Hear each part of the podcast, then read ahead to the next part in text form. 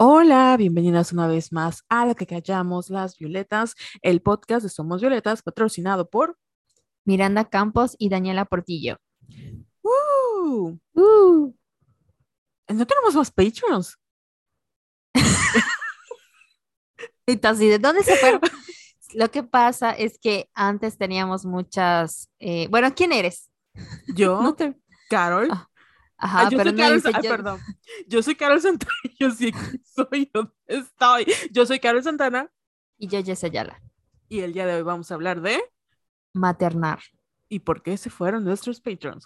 Ok, Eh, lo que pasa es que había muchas. en- creo que eran cuatro las que habían en el nivel de Janis. Entonces hubo dos que se pasaron al nivel de Regina, que son eh, Jimena y que son Marion. Ah, o sea, upgrade. Muy bien, muy bien. Ajá, sí. Ah, oye, acuérdense que ya tienen derecho exclusivo a escuchar nuestras pendejadas en Patreon. Sí, sí, la verdad es que están muy consentidas las del Patreon, honestamente. Sí, les dije por acá que saqué un nuevo podcast, creo que no. Ay, se lo pierden, no soporten. Pero gracias a las Patreons, ahora tenemos eh, podcast así como este normalito, solo que un poco más spicy. Y tenemos un nuevo podcast llamado That's So Girly, en donde yo en esta ocasión no obligué a Jessica, sino Jessica me obligó a hablar de Legalmente Rubia. Ay, sí, es cierto, sí. So, bueno, Sí, y estamos pensando mm, si algún día liberamos alguno como para que se piquen y nos escuchen por ahí. ah, sí, cierto, sí, lo podemos liberar. Liberal, Mm, Liberal. sí, 24 horas. Así es, solo para que lo escuchen y a ver qué les parece. Pero bueno, el día de hoy vamos a hablar de maternar y no recuerdo por qué surgió este tema, Jess. por el Día de la Madre.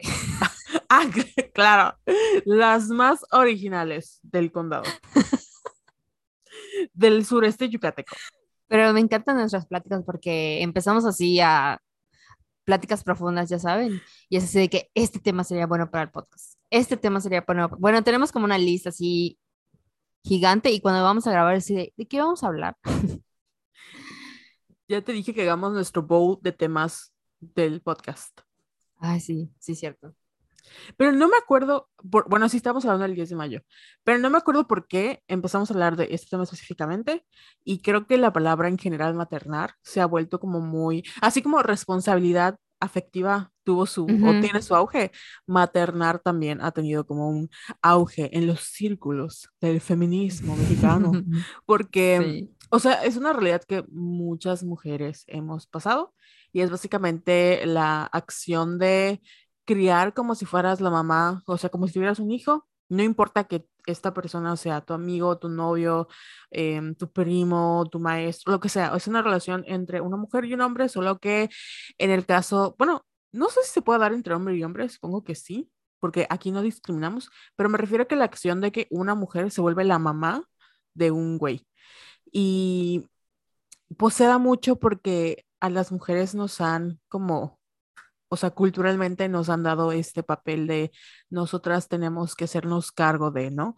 Y a veces no es algo que nosotras queramos hacer, sino que viene mucho, mucho nuestro chip de, porque en la escuela, en la casa, tu mamá, tus amigas, bla, bla, bla, y es, está normalizado que adaptemos o hagamos ciertas cosas por los hombres que no deberíamos hacer, ni sus mamás deberían de hacer, pero pues decimos, ay, pobrecitos, no vayan a sufrir, y acabamos haciendo y tomando ese rol que no deberíamos de tener, porque ni lo tenemos con nosotras mismas. Y yo creo que aunque, pa- aunque lo imaginamos colectivamente como de mujer a hombre, creo que también pasa mucho de mujer a mujer y con las amigas. Pero bueno, eso es lo que vamos a discutir en este bello episodio. Sí, yo quiero eh, decir que estoy muy incómoda con ese tema. ¿Por O sea, qué? porque en que estaba buscando como que los artículos eh, Ujú. y así, muchos lo relacionan con como que el, con el síndrome de Peter Pan y el complejo de Wendy. Y tuve un flashback así de cuando mi psicóloga me dijo, ¿has escuchado sobre el, el síndrome de Peter, Pan, de Peter Pan y de Wendy? Y yo, no. O sea, sí lo habré escuchado, pero no, no entendía muy bien, ¿no? Y ya me explicó y dije, verga, yo soy Wendy. Y sí, como que hoy que lo estaba volviendo a leer, dije, ah, verga, sí, sí, tengo o tenía antiguamente muchos como que de esas, bueno, más adelante les voy a explicar de qué trata, pero sí me quedé así como que, ay, me incomodé, me incomodó mucho. Y obviamente me fui a desahogar al Patreon y ya. Pero estoy así como, o sea, no sé, ya sabes, como, como cuando recuerdas todo lo que has hecho y todo lo que te hiciste y así, así estoy. Como que o te dio cringe o dices, sí, ajá, sí. Ah, ya veo, ya veo, porque esta semana eso no es, bueno, en realidad no tenemos noticias de la semana más que si quieres pasamos al tema directamente, ya luego lo platicamos al final como chisme, pero esta semana les comparto que yo regresé al psicólogo. Y no les voy a decir nada porque eso es exclusivo para Patreons, para que escuchen qué tan loquita estoy, pero no me acordaba lo incómodo que es, porque creo que en teoría tú sabes qué es lo que tienes, o sea, sabes por qué estás molesta, por qué todo, ¿no? Pero es muy incómodo cuando vas al psicólogo y te, te lo dice otra persona. Sobre todo es una persona que no es tu amiga, o sea, no es tu amiga, no es tu mamá, no, no, es una doctora o no sé cómo se le llame, es una psicóloga. Y como que escucharlo de ella es de, o sea, sí estoy loca, pero no te pasa, ya sabes, es como de, ¿cómo te atreves? Pero sí, es muy fuerte. Aunque ya sepas que es, ándale, aunque ya sepas que es, el que te lo diga una persona como de esta autoridad, sí es así de, ¡Ah! no puedo creer. Y yo fui así muy segura de que, ah, ya sé que tengo, ya sé que tengo. Y cuando me lo repitió y lo puso como en otras palabras y con otro contexto, fue así de, ¡Ah! No puede ser. Pero bueno, lo platicaremos en otro momento. Ay, sí, está, es que sí está fuerte, está fuerte. Sí, pero bueno, ¿tú tienes algún chisme de la semana que quieras compartir o también lo platicamos al final? Pues realmente no, que yo sepa no hay nada relevante, nada más sigo en espera del disco de Harry Styles. El viernes pasado salió el de Benito, me gustó mucho y no podía dejar de escuchar después de la playa, porque es esa canción que tiene como un, según Bad Bunny es un mambo, pero según yo es un merengue, o no lo sé, pero está muy buena esa canción y me gusta mucho el disco en general. Y ya, o sea, le agradezco que se haya tomado la molestia de sacar el disco porque está siendo más amena la espera mientras sale Harry's House el 20 de mayo. ¡Qué nervio! ¡Qué nervios! Oye, ¿el Harry ya vino a México o va a venir? No recuerdo. no me lo recuerdes, voy a llorar. Sí, viene en noviembre. Y me arrepiento, no sabes cómo me arrepiento de no haber luchado, a ver, porque yo dije, va, va a llegar a Harry Styles. Ah, está bien, ya, ¿no? Pero abrió otra fecha, entonces perfectamente podía comprarme boletos, pero ya. ¿Pero ya no hay? Mm, debe de haber en reventa, o sea. No, carísimo. Pero no lo sé. No sé, no sé. Bueno. Pero sí me arrepiento muchísimo. Si tuviéramos más patrons, ahí sí, Jessica está sí. viendo. Quiero que sepan que es su culpa, porque no es cierto. No, no es cierto. Sí es cierto, pero no es cierto. No lo vamos a echar. No, no es cierto. Este, ay, que yo qué la onda que nuestro amigo Harry Styles, Enrique Styles no haya podido venir. Que por cierto, hoy vi un meme y me acordé de, de ti, bueno, era un TikTok, de unas, o sea, una chica que estaba como, es que no sé por qué la Gen Z, o sea, yo no entiendo de nuestra generación, pero por alguna extraña razón, la Gen Z, o estos chavitos debajo de 24, más para allá, o menos, están obsesionados con la cultura Tumblr del 2014. No lo entiendo.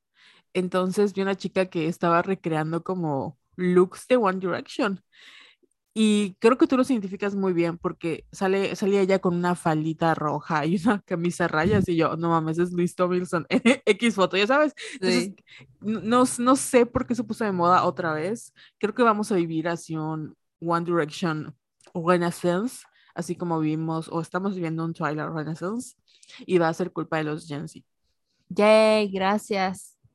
Me hacen muy feliz. Yay. Y pues yo escuché la nueva canción de My Chemical Romance y me siento en el 2008 de nuevo. Ay, no la he escuchado.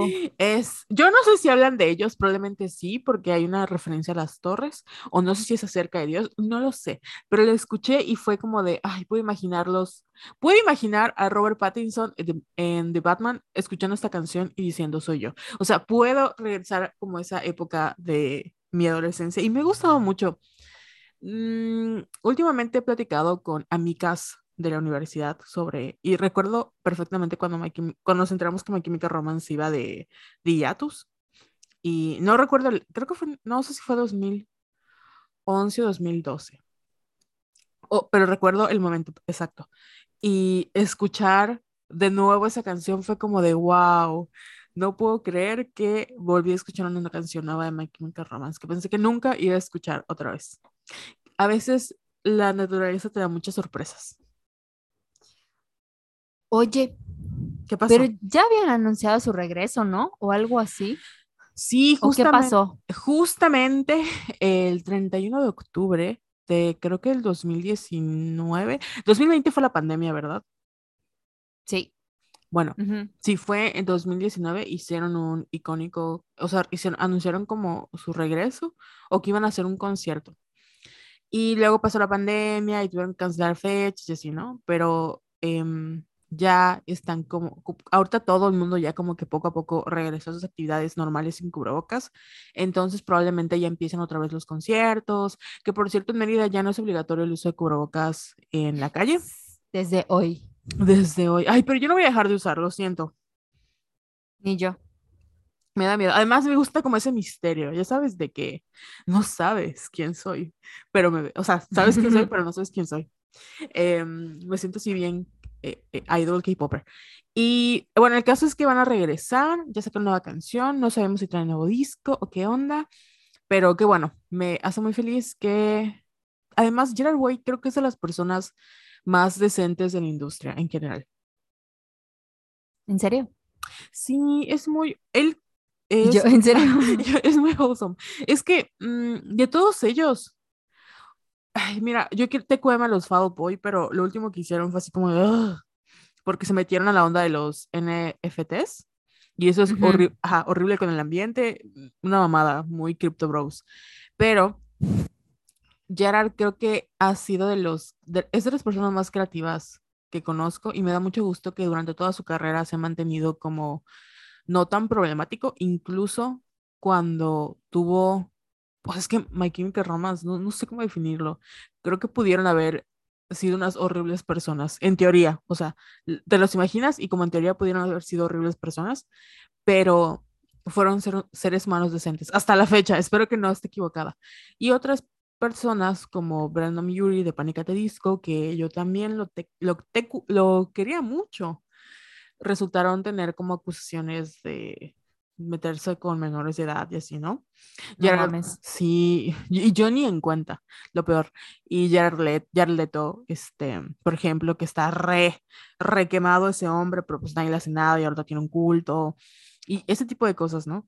Entonces, Gerard como que se, mantuvo alejado de la música.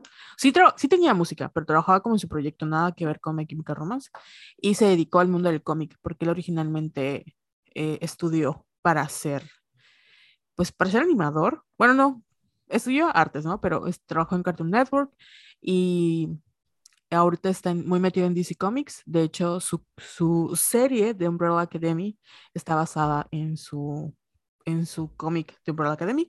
Y por cierto, The Umbrella Academy reconoció a, a Elliot Page, o sea, hicieron el cambio en la serie de la, el personaje, creo que era Daña, lo transformaron junto con, o sea, con los cambios que atravesó Elliot Page y reconocieron su identidad como hombre. Entonces fue muy wholesome y me da mucho gusto que le vaya muy bien y espero que tenga muchas ganancias y él sea muy feliz. Ay, qué bonito. Oye, esa serie no la he visto. Yo tampoco. Lo La quiero mucho. Ajá, yo quiero mucho, pero mm, no, la verdad es que no me llama. No sé por qué, no me llama. Pero Esto de. ha de estar muy buena. eh. Ha de estar muy.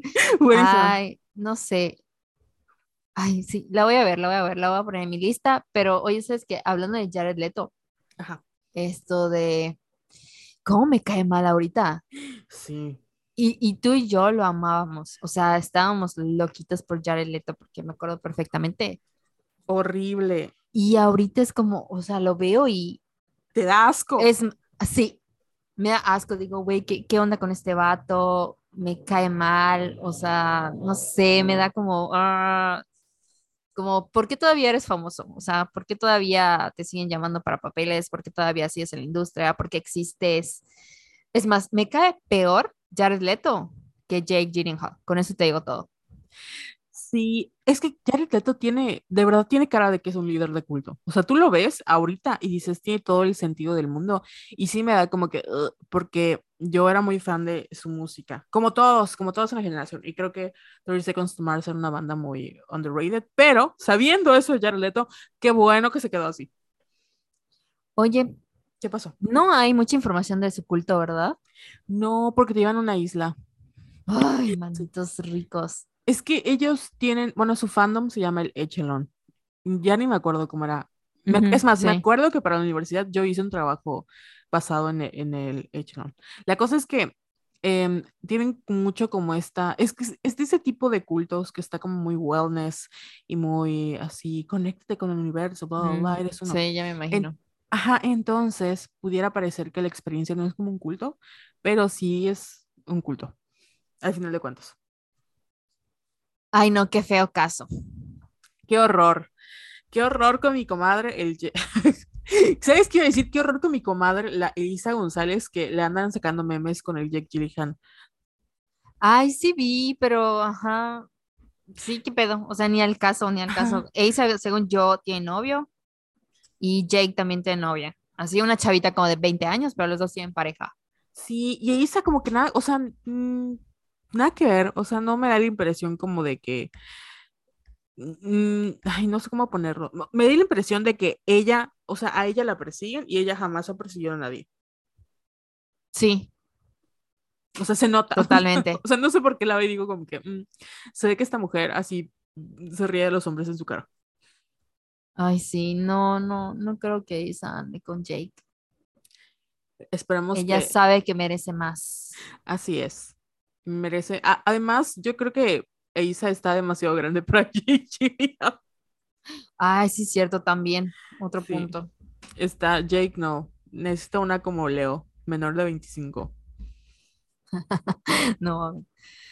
Esto de. Ya se me fue que te iba a decir. Em, Ya de- nada, creo. Sí, creo que, bueno, esos fueron los chismes de la semana.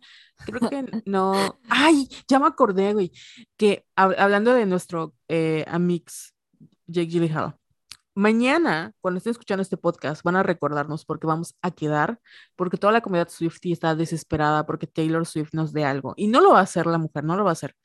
Pero hay una teoría que dice que mañana Taylor Swift va a sacar algo. No lo va a hacer, no va a anunciar nada.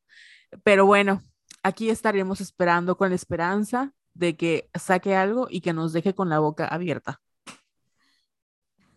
Vamos a quedar Me otra da vez. risa porque no importa cuando escuchan esto, siempre hay una teoría Swiftie de que Taylor va a sacar algo.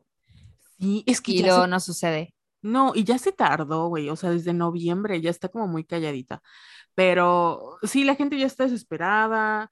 Aparte, no Un saludo a Sofía. toda la Teipatria así como que deshidratada. Así de ya tírenle un disco a las hambreadas y las hambreadas somos la Teipatria y como, ay, Taylor. Pero hay mucha gente que dice que no puede, o sea, que el siguiente álbum va a ser 1989, pero pues no la puede sacar porque está en demanda. Y hay otra gente que dice que va a ser Speak Now, pero pues mm, tampoco tendría como sentido. Pero hay otra gente que dice que es una cortina de humo y va a sacar debut. O sea, de una vez, así como, ay, debut. ¿De ya. Sí, hay mucha gente que dice eso. Que yo la verdad lo creo factible. O sea, creo que ahorita como no hay nada, no importa lo que saque, se va a hacer como súper popular. Obvio. Pero bueno, ese ha sido el chisme de la semana porque no hay mucho que decir. Perdón, me acordé del meme de Silvia Pinal. No sé por qué se me cruzó. Oye, hablando de Silvia Pinal, pobrecita. O sea, no dejan descansar a esa mujer. ¿Viste las noticias? Creo que tiene una obra de teatro o algo así y la Sí. llevaron al estreno. O sea, pero la señora con trabajo se puede sentar, ya sabes. O sea, esa señora debería de estar descansando ya, no estar en, en, en eventos y cosas así. Pero yo no sé quién toma las decisiones de, de que siga presentándose. Sí, y luego la entre- es que me acuerdo de la entrevista de que ella empieza a toser y se está así como muriendo y la gente, ella con un poco de tos, pero bien profesional aquí. Pobre señora. No mames, sí se pasan de verga. Pero bueno. Pero bueno, cada quien, ¿verdad? Bueno, ya pasamos al tema, después del chisme. Ahora sí, te cedo el micrófono. Yo porque... Eh, No, no, pero esto de... Ay, es que eh, no, me pongo a llorar, ¿no? Pues básicamente el término maternar, o tal vez lo podemos manejar más para no eh, usar este, esta, esta palabra como tal, podemos como que enfocarlo hacia el complejo de, de Wendy, ¿no? Y el síndrome de Peter Pan. Pero básicamente maternar sería como que nosotras asumimos un rol maternal, ¿verdad? Ya sea con nuestra pareja o con nuestros hermanos. Y como que, como típicas mamás, por, Ujú. decir, por decirlo así, siempre tratamos de buscarle una solución a todo y siempre priorizamos las necesidades de otros antes que las nuestras. Pero también es un combo porque no todo es como que nuestra responsabilidad, porque ellos, es decir, los hombres, también buscan a mujeres que son mm, sobreprotectoras y son dominantes. ¿Por qué? No lo sé, pero puede ser porque pues crecieron con una mamá así. Y eso me da mucho cringe porque, ay, porque digo así como que, güey, o sea, deberías de, o sea, tu pareja debería de ser como que tu compañera de vida, ¿no? Ajá. No alguien que sustituya a tu mamá. Uh, Porque yo sí sí. conocí relaciones así de, de que la mujer es súper, súper dominante y el hombre es así como un cero a la izquierda y ella manda y la verdad es feo, es feo porque es, o sea, estás viendo como que al niño, ¿no? Al niño con ser tratado por su pareja como si fuera su mamá. Y es como, ah, o pero sea, que- como que buscan eh, ese confort que sí, tuvieron con su mamá y que ahora lo tienen con la pareja. O sea, es una relación de codependencia sí. donde las mujeres necesitan como que sentirse indispensables. O sea, ya puede ser por inseguridad o por miedo al abandono. O sea, el típico de, no, es que necesito que me necesites para que ni tú te vayas ni yo me vaya y, o sea, todo mal, todo mal. Sabes que yo pienso que ese tipo de relaciones es como cuando lo sabemos identificar. O sea, que lo ves y dices, no mames, este güey tiene, no sé, complejo de... Bueno, es otra cosa, ¿no? Pero dices como que mm, tiene complejo de Edipo o algo así. Que es otra cosa, pero lo ves. Pero creo que estamos más acostumbradas, o, o si tal vez ahorita está pensando y no se les ocurre a nadie, muy probablemente estamos más acostumbrados o hemos normalizado como estas conductas, pero no a tal grado. O sea, porque si hago memoria, no recuerdo ninguna relación en donde tuviera así como una, o sea, una amiga súper controladora y un güey así que, ay, como que muy, eh, haciendo lo que ella haga, ¿no? pero sí recuerdo a estas amigas que son de que es que él no lo puede hacer así. O sea, yo tengo que, eh, como él no le gusta, no sé, comer tacos, eh, tengo que hacerle su, su tortita. Entonces, porque si no le hago yo su tortita, no se la come. O si yo no voy a esto, no duerme. O sea, ese tipo de cosas que hemos normalizado de alguna u otra forma y tal vez no vemos a esta mujer como súper controladora, pero es otra, como otro tipo de, como más, entre comillas, sumisa, pero en realidad ella sigue cumpliendo ese rol de mamá de, a ver, mijito, ¿qué quieres? Y lo que tú quieras. Y, Ay, y, sí. y también, no sé si ahí entraría como esta parte de la, no sé cómo es en español, pero la, la weapon, la incompetencia como arma, ¿no? De que yo no sabía, pero aparentemente los hombres cuando les pides hacer algo lo hacen mal a propósito, para que no se lo vuelvas a pedir. Y creo que Oh my God, mi hermano. y que, ay, es que es muy normal porque te digo, saca la basura y la sacas mal, ¿no? Y es como de, güey, no puedes hacer ni una cosa bien. Entonces se molestan con sus parejas de que, y al final acabas diciendo, pues yo lo hago, yo lo hago porque tú no lo sabes hacer. Que eso es mucho de mamá, así, yo lo hago porque tú no lo sabes hacer. Y al final, pues le quitas como todas las responsabilidades o le quitas todas las tareas que tenías eh, divididas con él y acabas haciendo tú las cosas con tal de que él no las haga porque no las hace bien. Y lo hacen a propósito.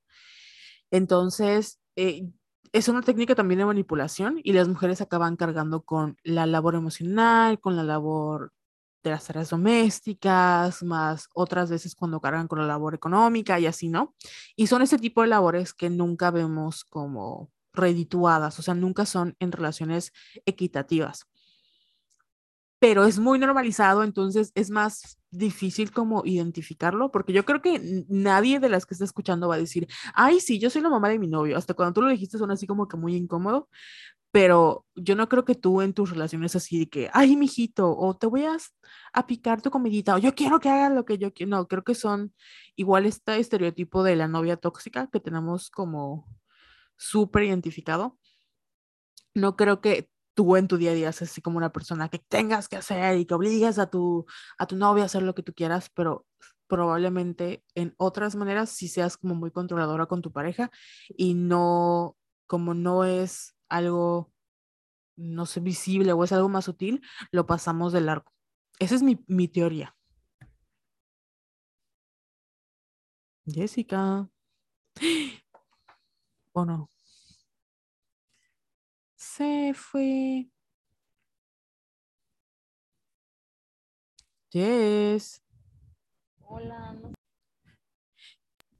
Se desconectó la Jessie Ayala. Hola. ¿Ya me escuchas? Ya.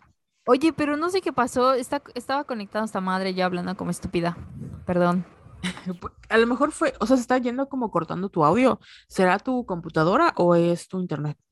Seguramente es el internet. Sí, pero bueno, ya. Esa, ese fue mi comentario, ahí sí.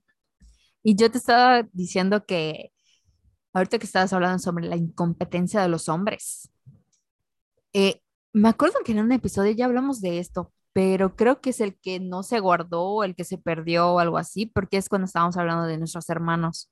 ¿Te acuerdas? Sí, el episodio perdido de Encanto, que no, no sé qué le pasó, pero sí.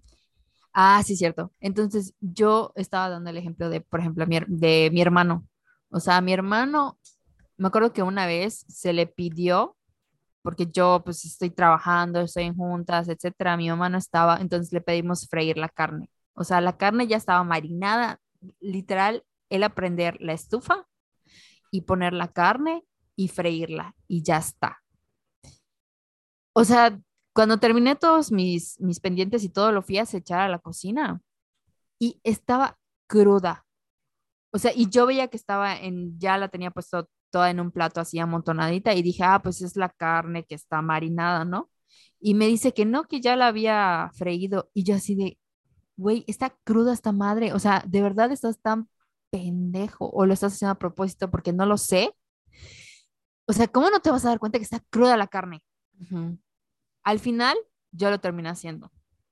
Y al final, yo siempre termino haciendo lo que se le pide a mi hermano, porque de verdad, yo no sé si de verdad está pendejo o lo hace a propósito, como tú dices. O sea, no lo sé, no lo sé, pero de verdad es muy frustrante y además qué cansado es de que no le puedes pedir un chingado favor.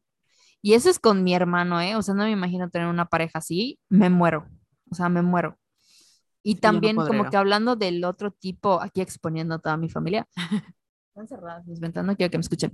Esto de, en que estabas hablando de que, por ejemplo, eh, um, no es que seas como controladora, sino que hay otro tipo de maternar en el sentido de que, por ejemplo, hay ahí voy a quemar. Esto de, por ejemplo, a mi papá no le gusta comer, no le gusta el, todo lo que tenga que ver con masa. O sea, mi mamá y yo podemos comer así puta empanadas, panuchos, cosas así, ¿no? Y a mi papá no le gusta porque para él eso no es comida. Entonces, por ejemplo, mi mamá hace empanadas, ¿no? Y, o sea, mi papá no puede comer las empanadas porque no le gusta la masa. Entonces, tiene que cocinar otra cosa para que pueda comer. O sea, son ese tipo de acciones que tú dices, güey, como, ¿por qué? Y hay otra cosa que no sabes cómo me revienta, Carol. Oigan, familia, familia, si están escuchando eso, no me vayan a acusar, ¿eh? Pero haz de cuenta, cuando mi papá va al súper, le llama a mi mamá como tres veces o más. Así de que, oye, hay tal cosa. Oye, o sea, aunque mi mamá le dé una lista del súper, mi papá le habla un chingo de veces. Y de verdad es como que yo le digo a mi mamá, oye, ¿por qué no le dices que ya le diste la lista? O sea, es que, ¿por qué te llama tantas veces? O sea, no, no lo puedo creer, no puede ser. Pero ya, la verdad es que mejor ni meterse porque no es mi relación. Y pues mi relación con mi papá es punto aparte, la relación con mi mamá es punto aparte. Cómo se lleven ellos, ya mejor no me meto por recomendación psicológica. Pero son ese tipo de cosas que luego tú vas creciendo con eso. Y güey, y se te queda, se te queda, ya ves que lo, todo lo malo se te queda, se te, se te impregna en tu chip y luego puede ser una de las razones por las que nosotras replicamos como que estas conductas. Sí, efectivamente, Jess. Y hablando del tema de, em, creo que, ay, se me olvidó el nombre, de la lista del supermercado. Ay, sí, el supermercado. Este, es, un, es una de las, de los ejemplos más fáciles, y no sé si hay alguna teoría o algo así, alguna propuesta sociológica o algo, de cómo una de las como ejemplos más comunes para poder ver la, incompetencia como arma es efectivamente la parte de que no pueden ir al súper a comprar cosas, o sea, comprar la comida. Habían, creo que igual se volvió como muy viral un post en Tumblr de una, o sea, una señora que decía, ay, le tengo que dar a mi marido como esta lista del súper y era básicamente fotos de la comida que tenía que comprar. Y mucha gente compartía así que yo le doy esto, yo le doy lo otro. Y alguien dijo, güey, no es posible que un vato de 40 años no puede ir al súper a comprar leche, la leche que él consume todos los días. O sea, no estás pendiente de tu casa. Cuando agarras el cartón, no estás pendiente de lo que ves. No es posible. O sea, es que de verdad no es posible. Pero los güeyes le contestaban, es que cuando pues yo en mi casa no estoy consciente de lo que se compra. Claro que no estás consciente, mi rey, porque no estás consciente de la casa, o sea, las labores domésticas no recaen en ti. Y también ahí interviene otra o sea, este, ay, se me olvidó el nombre que, pero es parte de la, labor, creo que es la carga mental, creo que se llama carga mental el término, de que las mujeres que están en una relación, ya sea de pareja o que son amas de casa, o no amas de casa, pero viven en un matrimonio, lo que tú quieras, tienen esta carga mental y que los güeyes no, o sea, que están con, tengo que pagar la luz, hay que pagar eh, la escuela, hay, el 15 hay que llevar el regalo de no sé quién, tengo que ir por los niños, o sea, todas esas cosas que recaen en la mujer por el simple hecho de que es mujer y que no recaen en el hombre. Y aquí es donde entra esta parte de, o sea, le agregas la incompetencia como arma y pues ¿para qué quieres? Acabas tú haciendo todo y en vez de tener un hijo o estar soltera con tu pareja, acabas teniendo otro hijo más. No mames, me muero. Yo encontré una frase muy interesante en que estaba buscando información, que es de Elaine Félix, que es conferencista, conferencista. educadora sexual y autora del libro Crisis y Liberación, que dice así, cada vez que una mujer incluye a su pareja en la sumatoria de la maternidad, revela que le enseñaron que ser mujer es ser madre, no mujer, y que cuidar y atender es el medidor de qué tan mujer puedes llegar a ser.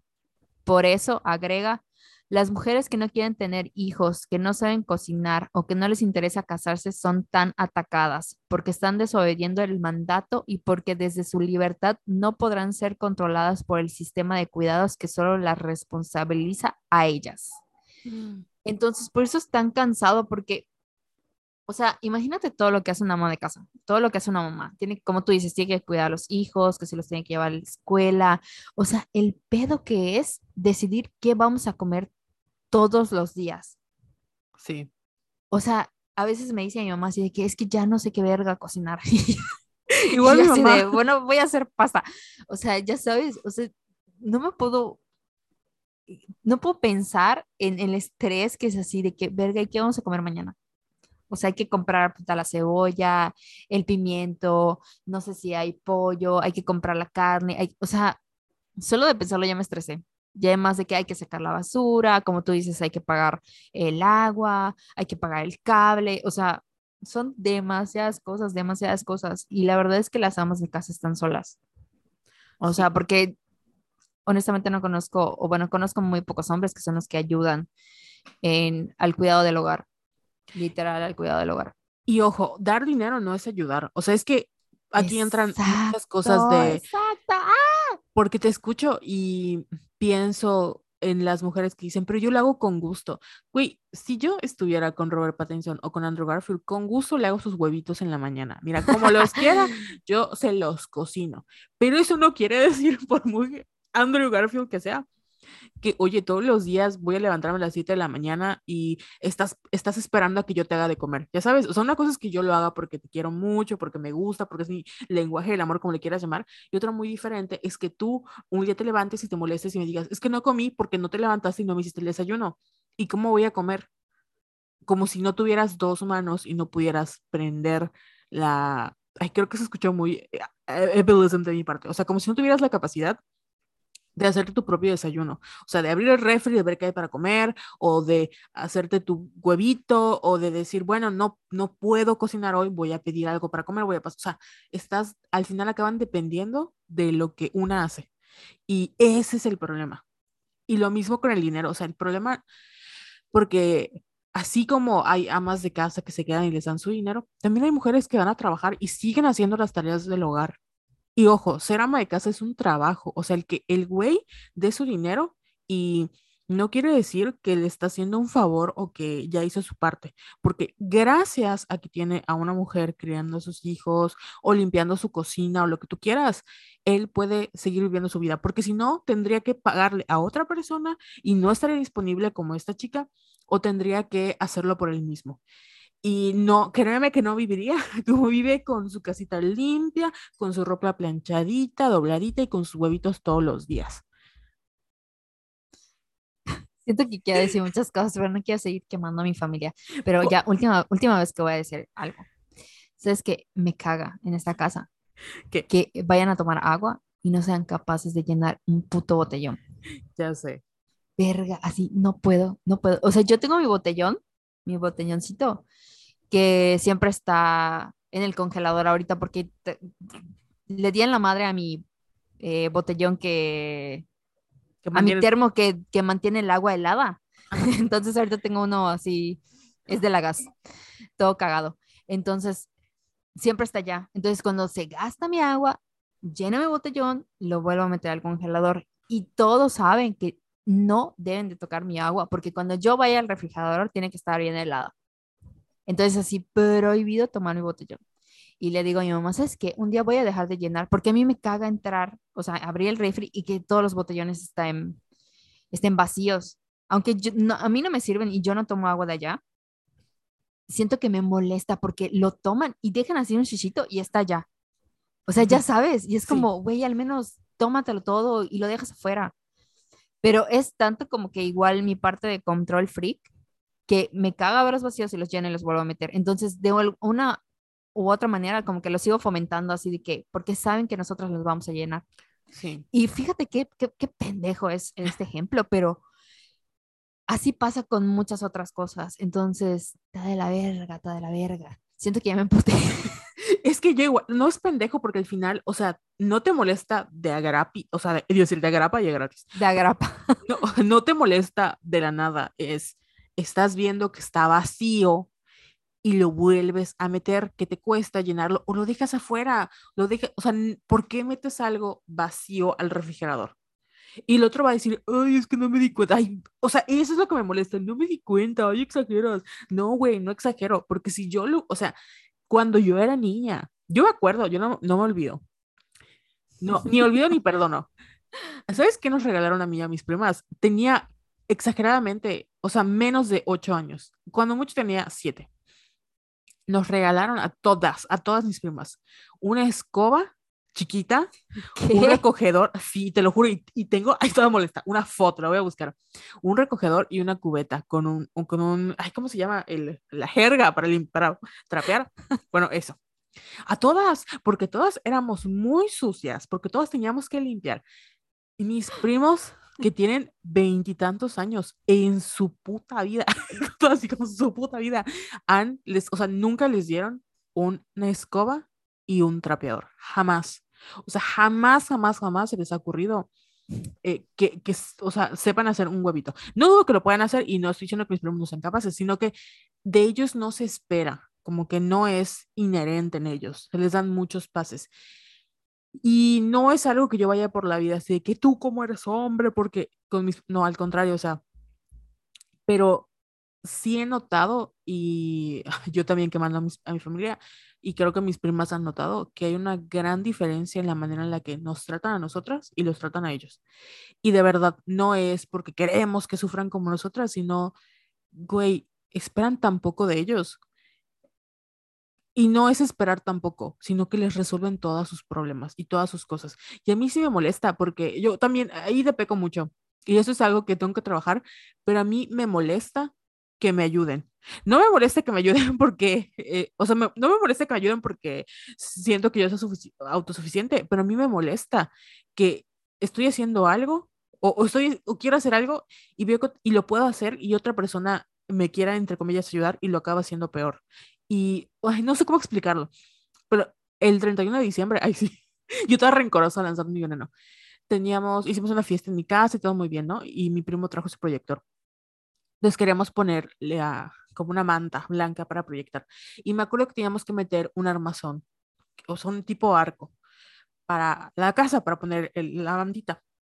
¿Puedes creer que estaba yo toda, después de haber limpiado mi casa, después de haber bañado, de estar ahí sirviendo a todos sus refresquitos, sus botanitas, todo, tratando de meter el pinche, el pinche arco, que sí lo pude haber metido, y tienes a tres gigantes que están más altos que yo, más musculosos, ahí parados junto a mí, así, ¿en qué te ayudo? Ay, chinga tu madre, perdón, me molesté mucho, pero es que me molesta porque está, esa, no son capaces de decir, oye, yo lo hago, o yo te ayudo, sabes que te vas a lastimar, solo están ahí parados esperando a ver que les digas qué es lo que tienen que hacer. No tienen iniciativa y me molesta mucho porque si lo paso del lado de mío y de la manera en la que a mí me crecieron, yo no puedo, o sea, no puedo ponerme a un lado y decir, ¿en qué te ayudo? No sé, no, es, ¿sabes qué? Mira, levántate, limpia, párate, ya amaneció, haz esto, haz lo otro, y ellos no. Y sí se nota mucho, y se los digo a mis primos, los TQM, pero si siguen con esa actitud de, ay, ¿en qué te ayudo? Jamás, yo no creo, espero, espero que no, pero no creo que haya alguna mujer que quiera cargar con un güey al que tenga que maternar, honestamente. Sí las habrá de haber, ¿no? Pero mm, espero que, que no haya porque va a ser pérdida para ellas. No, pero ahorita voy a decir por qué van a fracasar. Pero antes de eso, esto, quiero hacer un gran paréntesis y perdón, pero ahorita que contaste tu historia de que te regalaron una escoba, me acordé de una historia de Mariana Rodríguez, que obviamente, como siempre, todo lo que tenga que ver con Mariana me entero en contra de mi voluntad, pero es porque se hizo viral. Esta semana, ya, ya ves que ella va a Capullos, así, o sea, es como su segunda casa, ¿no? Entonces estaba grabando a una niña que tenía su escoba y su recogedor. Entonces Mariana estaba así, no mames, o sea, es que barra increíble. ¿La viste? O sea, y No, sí- fui a checar, güey, y sí era, real, sí era real esa historia, sí era real, y estaba en shock, porque no mames, o sea, la niña como de, no sé, tendrá 3, 5 años, barría increíble. O sea, y está la niña así, barriendo y poniéndola en su recogedor, y la otra así, impactada, güey, impactada. Y ya, dato Me inútil, quedé- pero, me quedé sin palabras.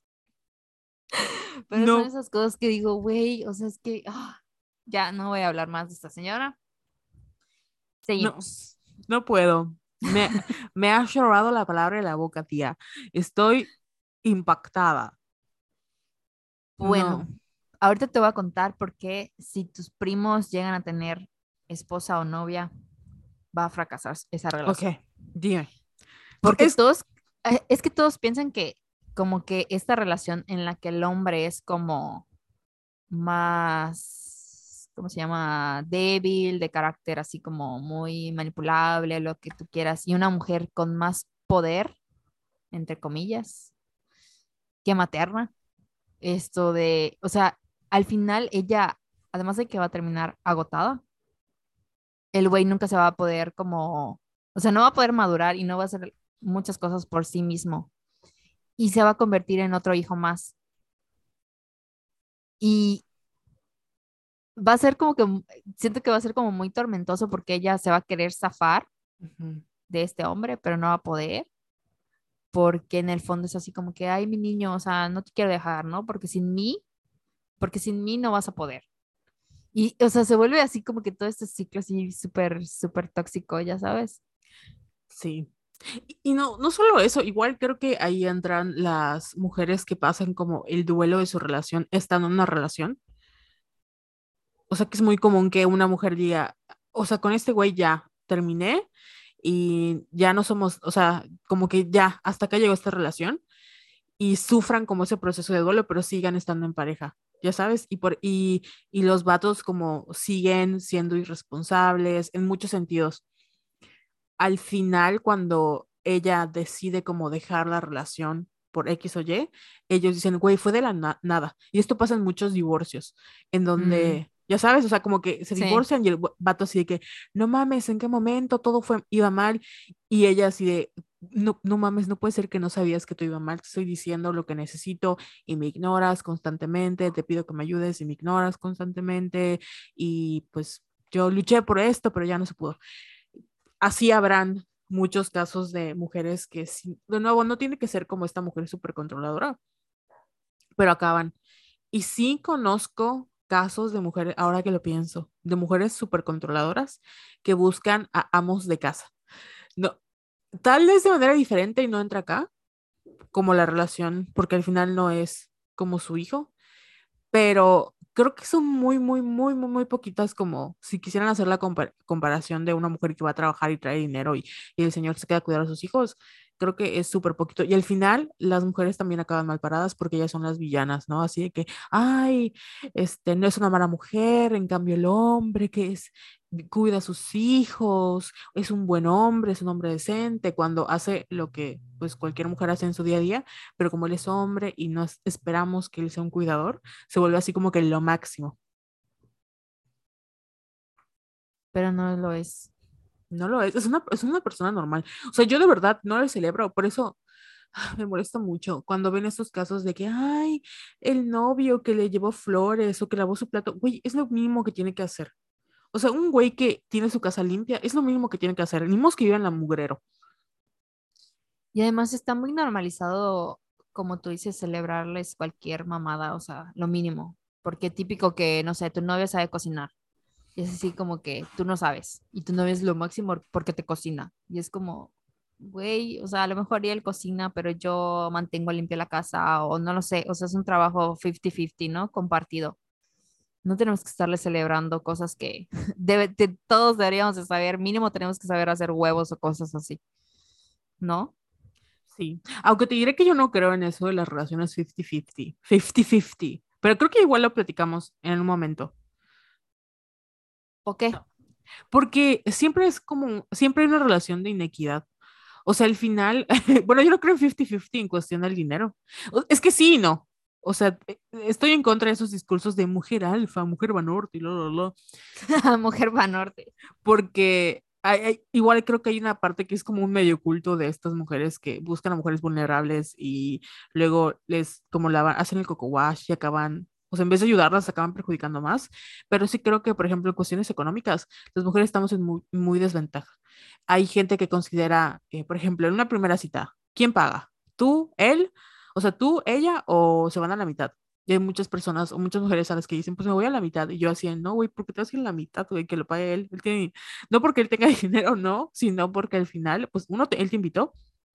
Y dos, tú no, o sea, desde el momento en que te levantas, tienes que gastar un montón en ti y el otro güey no. Entonces, que lo, que lo pague. Pero hay otras personas que dicen, no, soy una mujer fuerte, independiente, que yo también puedo invitarle.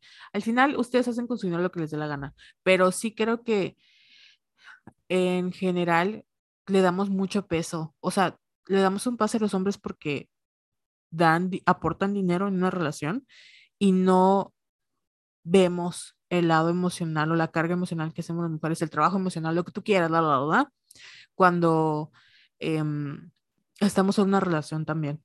porque no le ponemos un precio?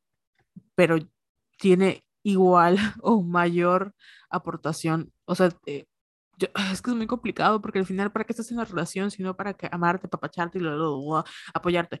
Pero sí, las relaciones heterosexuales, sobre todo heterosexuales, son muy, están muy desequilibradas y tiene que ver por pues esto del patriarcado. No quiero decir que todas las relaciones heterosexuales están desequilibradas y así van a ser, que todas tienen que ser lesbianas o gays, no. Pero sí creo que la manera en la que vemos o estamos construyendo las relaciones heteronormadas sí están muy em, diseñadas para que la mujer aporte más y el hombre tenga mucho más pases. Sí, en todos los sentidos. O sea, económico, bueno, a lo mejor económico no, pero emocional sí. Y en los quehaceres del hogar. Sí. Pero yo me refería, por ejemplo, de que, o sea, si yo no voy a cocinar, pues que él cocine. O sea, me refería más como que acciones, no tanto económicamente. Ah, bueno. Yo igual digo que, o sea, siempre vamos a aportar más, pero te entiendo, ajá. Igual como no lo he experimentado de esa manera, entonces es diferente. Pero sí, lo entiendo que al final es una ah, relación, deben ir a la par. Eh, o sea, uno debe ayudarte a subir, no a, hacerte sentir que estás ahogando y que ya no lo quieres o que estás cargando con alguien que no te deja crecer. HH. Yo estoy infantil. ¿Alguna vez has, yo sé que sí, pero alguna vez has estado, has maternado un güey? Sí. Pero en qué, así como, ay, sí, ¿en qué sentido? No, pero, o sea, te está, en, estando en ese momento dijiste, güey, o sea, no puedo con esto. O, o fue un proceso en donde tardaste en darte cuenta de que lo habías hecho. Fue, fue un proceso en el que tardé y yo no sabía que lo estaba haciendo hasta que me lo dijo mi psicóloga, porque él estaba pasando por problemas así muy fuertes y yo estaba ahí como o sea, él no me quería ahí, pero yo estaba ahí, así de que, ¿qué hacemos? ¿Y cómo lo solucionamos? ¿Y en qué te ayudo? Y yo te voy a cuidar. Cuando quieras llorar, ven, llora en mi hombro. Y pues, no, güey, o sea, no tenía por qué hacer eso. Ok. Ah, estaba pensando, no, es que estaba pensando porque creo que si tú me lo cuentas así, digo, ay, pero eso es lo que hacen cualquier novia. Y no. Y creo que, ajá, faltaba el contexto de que de que, no, es que, o sea, creo que es, no, eh, o sea, lo vemos como algo normal porque tú estás así como quedándolo todo, pero faltaba Porque tú estás como pendeja. no, porque, pero creo que sí es importante mencionar que eh, o sea, en, esa, en ese momento, o sea, era tú así detrás de él, así que por favor, déjame ayudarte, lo que necesites, pobrecito, este, es que él no puede a cada rato. Ajá, exacto. Pero espérate, voy a dar como que el contexto del síndrome de Peter Pan y el complejo de Wendy para que lo terminen de entender. Es un, lo busqué, es una definición de un artículo de BBC que dice, pues, el síndrome de Peter Pan, ya lo sabemos, es el niño eterno que no quiere crecer y pues Wendy como que metafóricamente se convierte en la mamá de Peter Pan, porque siempre le promete que cada, eh, cada ay, no primavera, verano, iba a regresar para ayudarlo a limpiar y ordenar su casa. O sea, le iba a hacer la chamba que implicaba como que responsabilidad y que él no quería hacer. Y ahora el complejo de Wendy, en 1983, el psicólogo Dan Kelly describió el síndrome de Peter Pan como un complejo que padecen aquellos hombres que se niegan a crecer y madurar, es decir, adultos que se rehusan a asumir responsabilidades y compromisos. Ajá, ya lo sabemos. Un año después habló del complejo de Wendy, que aunque no está incluido en los manuales psiquiátricos, describe las características de comportamiento de las mujeres que están dispuestas a desempeñar el rol de mamás de hombres inmaduras que no quieren crecer que es básicamente todo lo que hemos hablado, pero sí es como que la salvadora, básicamente.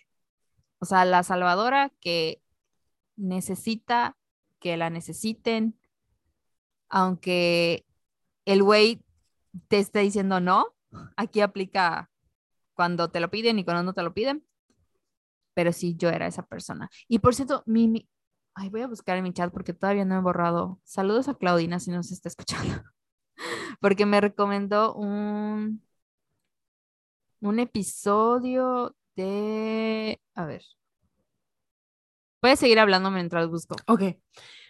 Es que estaba escuchando y yo me acuerdo, bueno, me voy a quemar ahora a mí. Em, de las razones por las que yo regresé a terapia, ahí sí, fue porque el Mercurio retro en Libra del año pasado me dejó muy shook e impactada porque me di cuenta que yo era una persona codependiente, pero no era codependiente así de que, ay, necesito que estés conmigo y como el imaginario colectivo, sino en como codependiente en el que yo necesito, o sea, yo me hacía indispensable. y no me daba cuenta, pero esa manera de hacerme indispensable se veía reflejada en todas mis relaciones, no solo de manera como, como romántica, sino con amigas, con mi familia, con bla, bla, bla. Y no lo veía como algo malo porque lo asumía como mi responsabilidad. Y creo que es algo que le pasan a las que asumen el rol de ser o las hijas mayores o las hijas parentales o las hermanas mayores, como sea, en donde es muy normal que cargues con una, entre comillas, responsabilidad, aunque no sea tuya.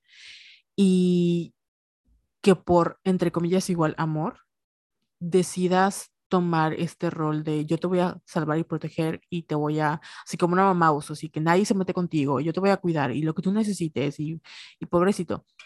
Y te vuelves a tal grado, eh, o sea, te haces indispensable para que no te dejen. Pero es, esto no garantiza que no te dejen, o sea, puede pasar, porque como dice Jess, o sea, aunque, aunque la otra persona te diga, no quiero que estés, o sí quiero, o, o te lo te digan que sí o que no y te dejen muy claro, no quiero que estés aquí, tú estás allá, porque es de es que no, yo te puedo ayudar, pobrecito, no no me, me te quiero mucho y porque te quiero mucho I no can quiero que fix you.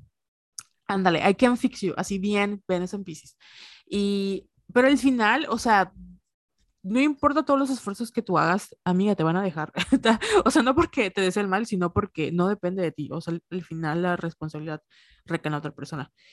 Y creo que porque nunca vemos, o, al menos yo no conozco de primera mano, a, primera mano a estos hombres como así tal cuales, que sean hijos, como en el ejemplo de acá, pero sí los conozco de manera sutil. O sea, sí veo a, a güeyes que están, o sea, que tienen que decirle qué es lo que tienes que hacer, que tienes que ayudarles a hacer todo, que no pueden levantar un plato para comer. O sea, tal vez no hay como esta idea de que estoy, no sé, o sea, que es, que es mi hijo literal y que lo cargo conmigo y que soy súper controladora y que esto sí, pero como que tengo que pedir permiso ni nada, pero sí hay güeyes que te usan como basurero emocional y, lo, y, y, estás ahí para protegerlos y cuidarlos y la, la, la, y al final, o sea, tú te destruyes en ese proceso y el otro güey como si nada. O sea, fue, fue otro martes, no pasa nada. Y tú así como de, ah, estoy cargando con mis problemas, estoy cargando con los problemas de mi amiga, con los problemas de mi novio, le soluciono su vida a uno, a la otra y al final yo no veo mis problemas. Y cuando veo mis problemas es de, mm, no, voy a solucionar los problemas de mi mamá, porque pobrecita, ella necesita ayuda. Y acabas solucionando los problemas de los demás, pero no te ocupas de ti. Y luego, cuando te das cuenta, acabas como en esta frustración de, güey, ¿qué hago yo por mí? ¿Por qué los demás no hacen nada por mí? Y no es que no te quieran, es que nunca te has puesto como prioridad y ellos están acostumbrados a que tú les vas a resolver esos problemas. Qué fuerte. Qué fuerte. Sí fui. Sí fui. Sí fuiste. Ay, amiga, te quemé. es cierto. Oye, ya encontré el episodio. Se okay. llama El síndrome de Wendy y Peter Pan. Podcast número 110. Eh, es un episodio de Entiende tu mente. Creo que dura como 10 minutos, pero está muy bueno. ¿Y sabes y... de qué me acordé? Ah, bueno, sigue. No, era todo. ¿Qué pasó? me acordé de eh, esta icónica línea en Cardigan cuando dice Peter losing Wendy. De I knew you, porque al final Betty cumplía este rol como de, o sea, en Cardigan Taylor Swift cumplía este rol de mamá con, con, con James, que James, pobrecito, él no sabía que estaba engañando a Betty y él como que no sabía nada porque solo tenía 17 años, ¿no? Y Betty es esta mujer que, pues, es, entre comillas, muy madura para su edad, pero no es muy madura para su edad, es que lo obligaron a crecer muy rápido. Y acaba cantando, ¿no? De yo sabía que esto, o sea, sabía que ibas a, re a regresar a mí, dice, o sea, pidiéndome que solucione tus problemas, o sea, que yo te solucione el que me hayas engañado, ¿no? Y ya, nada más me acordé de eso. Ay, James, chinga tu pito. Ay, lo odio con todo mi... Yo no, yo no puedo escuchar Betty de Taylor Swift, de verdad, porque me enoja escuchar el punto de vista de James. Ay, no, qué feo. ¿Por qué somos así? Pinches güeyes. Es que es, es cultural, o sea, de verdad, yo creo que si toda la vida te han dicho que eres muy madura para tu edad, que, o sea, te tomas estas atribuciones, yo a veces lo hago con mis amigas y lo he platicado contigo, de que hay días en donde digo, ¿sabes qué? Yo te cueme a cierta persona, pero hoy no puedo hablar con ella porque, o sea, con ella, con, como persona en general, porque mm, es demasiado, o sea, demasiado, demasiado, demasiado, y no puedo y no puedo estar ahí el 100% por ella, ¿no? Y me molesta mucho porque pienso, ay, es que soy mala amiga, pero y tampoco creo que la otra persona me use como basurero emocional ni nada por el estilo, ni que sea su mamá. Es que yo asumo ese rol de yo tengo que ayudarla, yo, pobrecita. Y pues no, o sea, esta persona no está pensando que yo soy su mamá, esta persona está platicando conmigo porque soy su amiga, porque me quiere contar, bla, bla, bla, bla, y tampoco creo que ella asuma que yo soy su mamá, pero yo tengo ese issue y no sé poner límites y acabo cargando con problemas que no me corresponden en otro nivel, o sea, así de, de que me los llevo a mi casa y me preocupo y da, y pues no puedo hacer más y caigo como en un hoyo negro. Me quedé pensando ahorita porque no quiero decir lo siguiente, pero lo tengo que decir.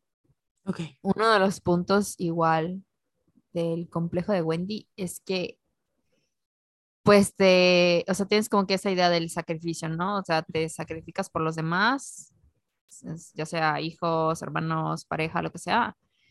Y luego, como que, no quiero utilizar la palabra te victimizas, pero sí.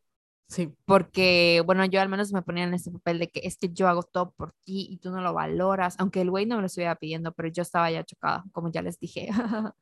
Entonces, como me, empezaba como que a victimizar y yo decía, es que pobre de mí, o sea, pobre de mí porque yo lo estoy dando todo y él no lo está valorando. Entonces, ajá, lo, lo hacías como, no, no, ay, qué horror, es como, como para tener como que empatía, o sea, para tener la compasión de él, o sea, vamos a dejar de grabar. Eh, no, es que yo también eh, me hacía la víctima. o sea, siento que soy Jared Leto. Ahorita me odio. O sea, no me, no estoy tolerando, no, estoy soportando. Jess, por favor, no te compares con un agresor sexual, líder de un culto. Ay, sí, perdón. Créeme, que no, no. y sí que él no te llega, bueno, tú no le llegas ni a los talones, afortunadamente, ni a la mugre de su dedo del gordo del pie. Pero es que sí, mm, yo, yo no creo que lo hagas, o sea, no creo que genuinamente uno se ponga en el papel de soy una víctima, una víctima, porque quiera como la atención, sino porque es como un sistema, un mecanismo de defensa, de que... Es que por eso lo hacía, o sea, por, por inseguridad y porque me daba miedo que me abandone, porque yo necesitaba que él me necesite. ¡Ay, qué fuerte! Sí, es que I've been there too, pero ¡ay, qué fuerte! ¡Qué fuerte! Pero eso fue todo por hoy. Adiós. Adiós. Vamos a grabar al Patreon. Sí. Yo me acuerdo cuando fue lo de mi. Yo, yo creo que mi gran relación mamá e hijo no fue con un güey, sino fue con mi trabajo. O sea, sí fue con un güey, pero fue con mi trabajo. Y yo, ahora que pienso en esa etapa de mi vida, digo, verga, qué oso, porque pude haber manejado mejor esa situación en muchos sentidos. Es que sí, porque sabes que tú hacías muchas cosas que él no quería hacer pero, no, pero el, rol que yo asumí de, de, ser como, y todo el mundo afuera me lo decía, de que parecen que es esposos o parecen que es su mamá. Sí, sí, sí. Ay, me da mucho, me da mucho uh, asco porque en ese momento yo no lo vi así y, y, cuando yo hablaba de eso decía es que yo como que me divorcié, güey, ¿cómo me voy a divorciar? Estaba rependeja, pero de verdad, no, genuinamente no creo que es algo que, hagamos. O sea, no creo que tú te levantaste y dijiste, quiero tener síndrome de Wendy, voy a buscar un Peter Pan. O sea, no, creo que, em, como dices tú, son cosas que vemos en nuestras casas, en nuestras vidas, etc. Y sin querer, em, ay, mi psicóloga me lo dijo ayer, Andier.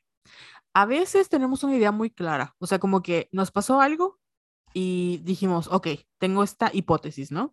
Ahora la voy a comprobar y nuestro cerebro está diseñado para comprobar y buscar evidencia.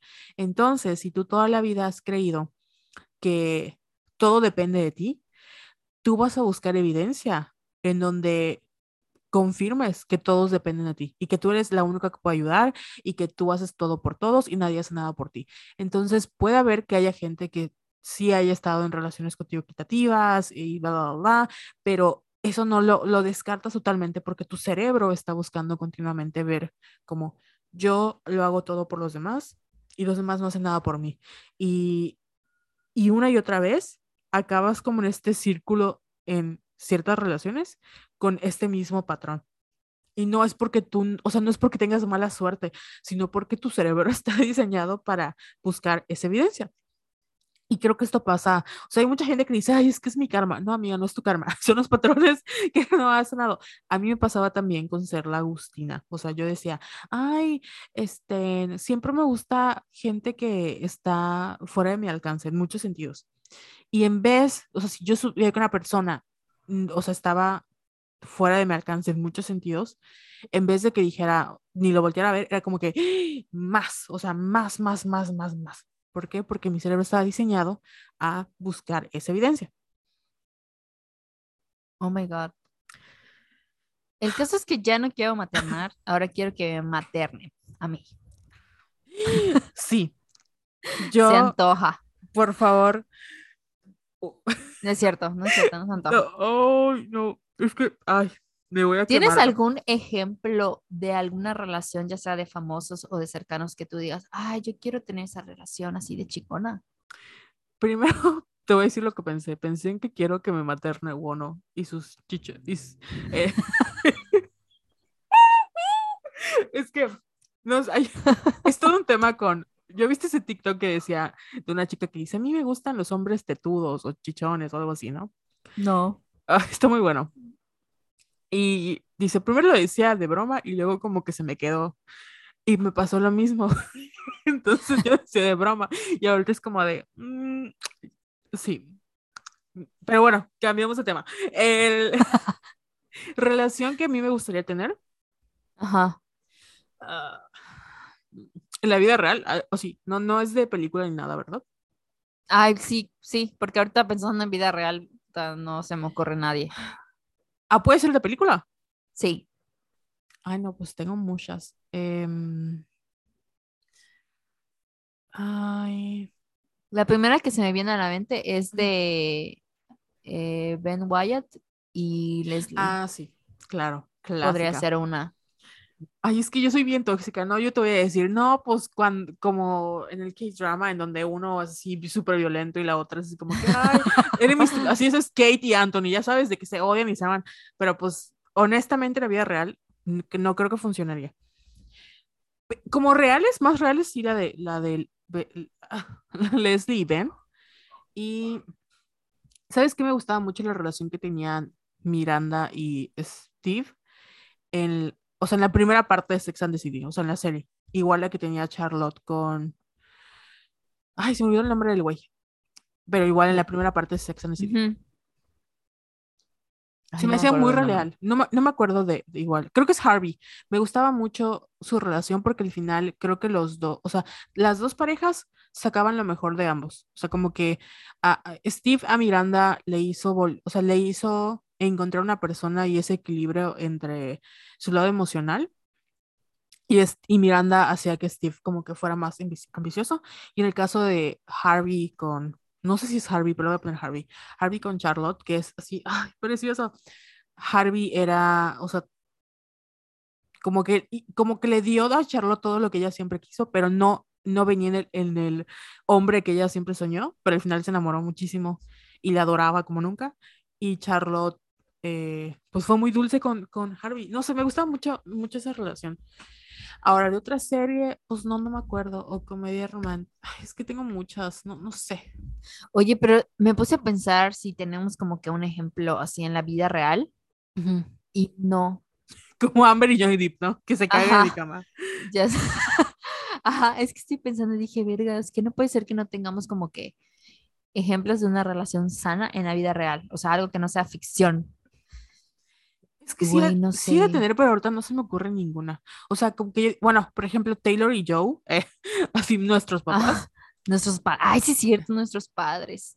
¿Sabes qué me gusta? Es que yo cuando escuché Reputation dije, no, hombre, esto es de libro de, de Romantic Suspense, porque ella venía de un lugar así como súper feo y él honestamente creo que le da como esa, o sea, como que ella siempre está en crisis y él es como que este suelo seguro, ¿no? Donde, o no sé si llamarle suelo seguro, pero como que le hace el grounding, le, le dice, hey, estamos en la tierra. No sé si tiene que ver porque Joe creció, o sea, es británico y creció en un ambiente con gente que es, trabaja en la industria y como que no le sorprende que ella sea Taylor Swift, o sea, lo ve como una ser humano normal y me gusta mucho todo Reputation, creo que explica muy bien su relación. Sí, me gusta cierto. Papá, te quiero mucho. Mi papá. Gracias por existir. ¿Y qué otra? Es que Leslie Ben, sí, otra en la vida real, de famosos que hayan durado muchos años y se complementen de esa manera. Mm, no se me ocurre nadie más. voy a entrar a Instagram. Debo, debo tener a alguien, debo tener a alguien. Yo, o sea, no es posible. Ay, ¿sabes quién? Ya me acordé. ¿Quién? Eh, este, Freddie Price Jr. o Prince Jr. y Sarah Michelle, Michelle Gellar, que llevan años y son, o sea, pero creo que igual como no hablan mucho de ellos en público, o sea, como que cada quien vive su vida, pero son muy sólidos, se ven como muy sólidos y se ven que se quieren. Es que a mí me desespera la gente que se ve que no se quiere, o sea, ¿para qué siguen juntos? Yo sé que gana más la costumbre, pero yo sí creo en el amor. Ay, sí. Entonces me desespera que, que, no se quieran.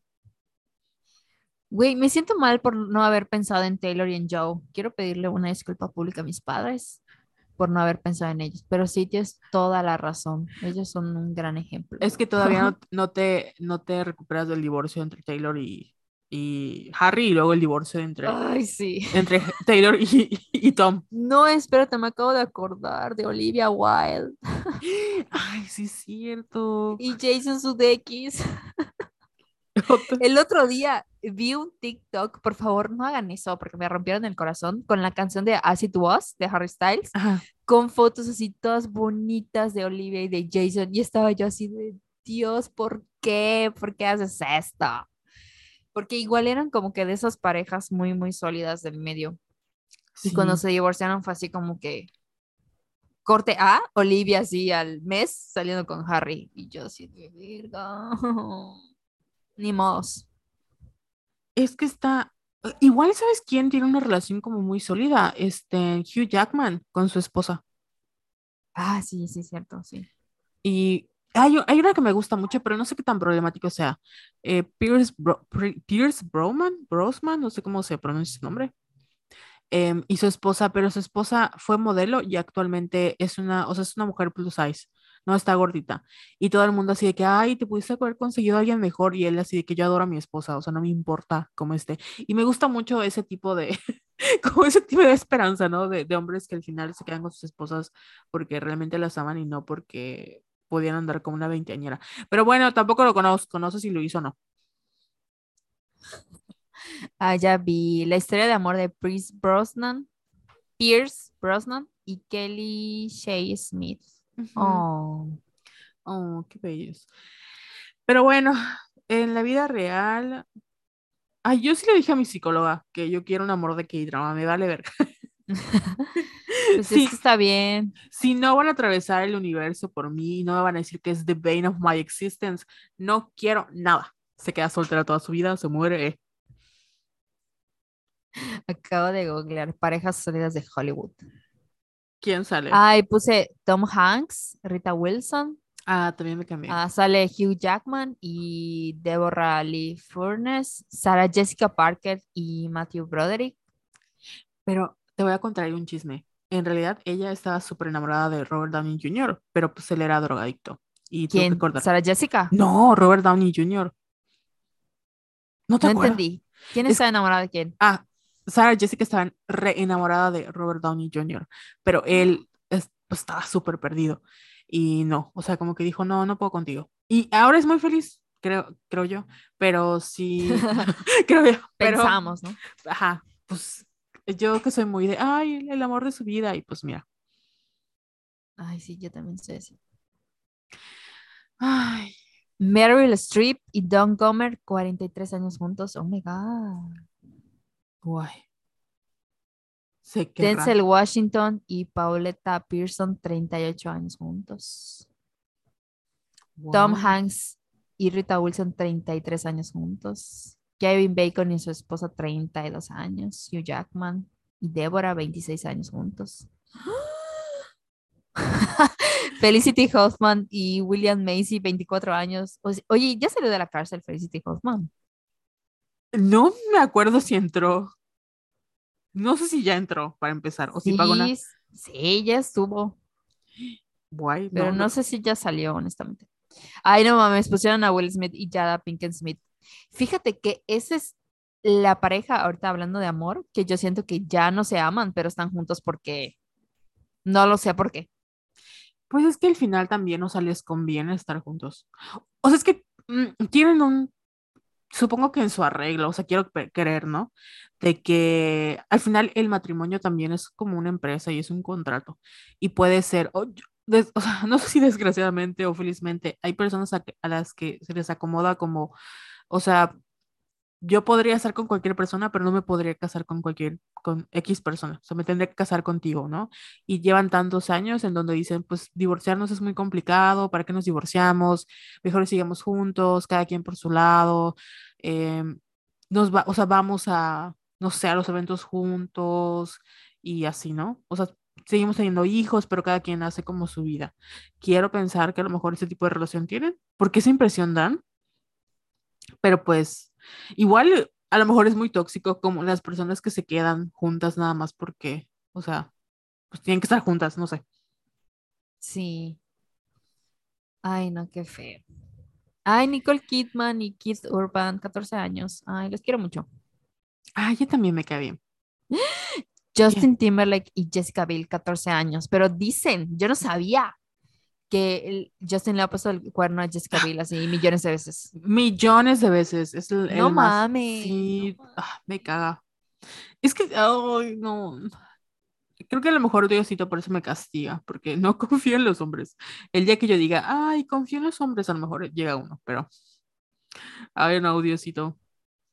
Elsa Pataki y Chris Hemsworth, 10 años, pero me caen mal porque. Se burlaron de Miley. Se, se burlaron de Miley, sí porque le hicieron maldad a Miley Cyrus. Pero bueno, sí hay parejas sólidas en Hollywood. Sí. Nos quedamos con Joe y con Taylor, que tienen menos, sí. pero.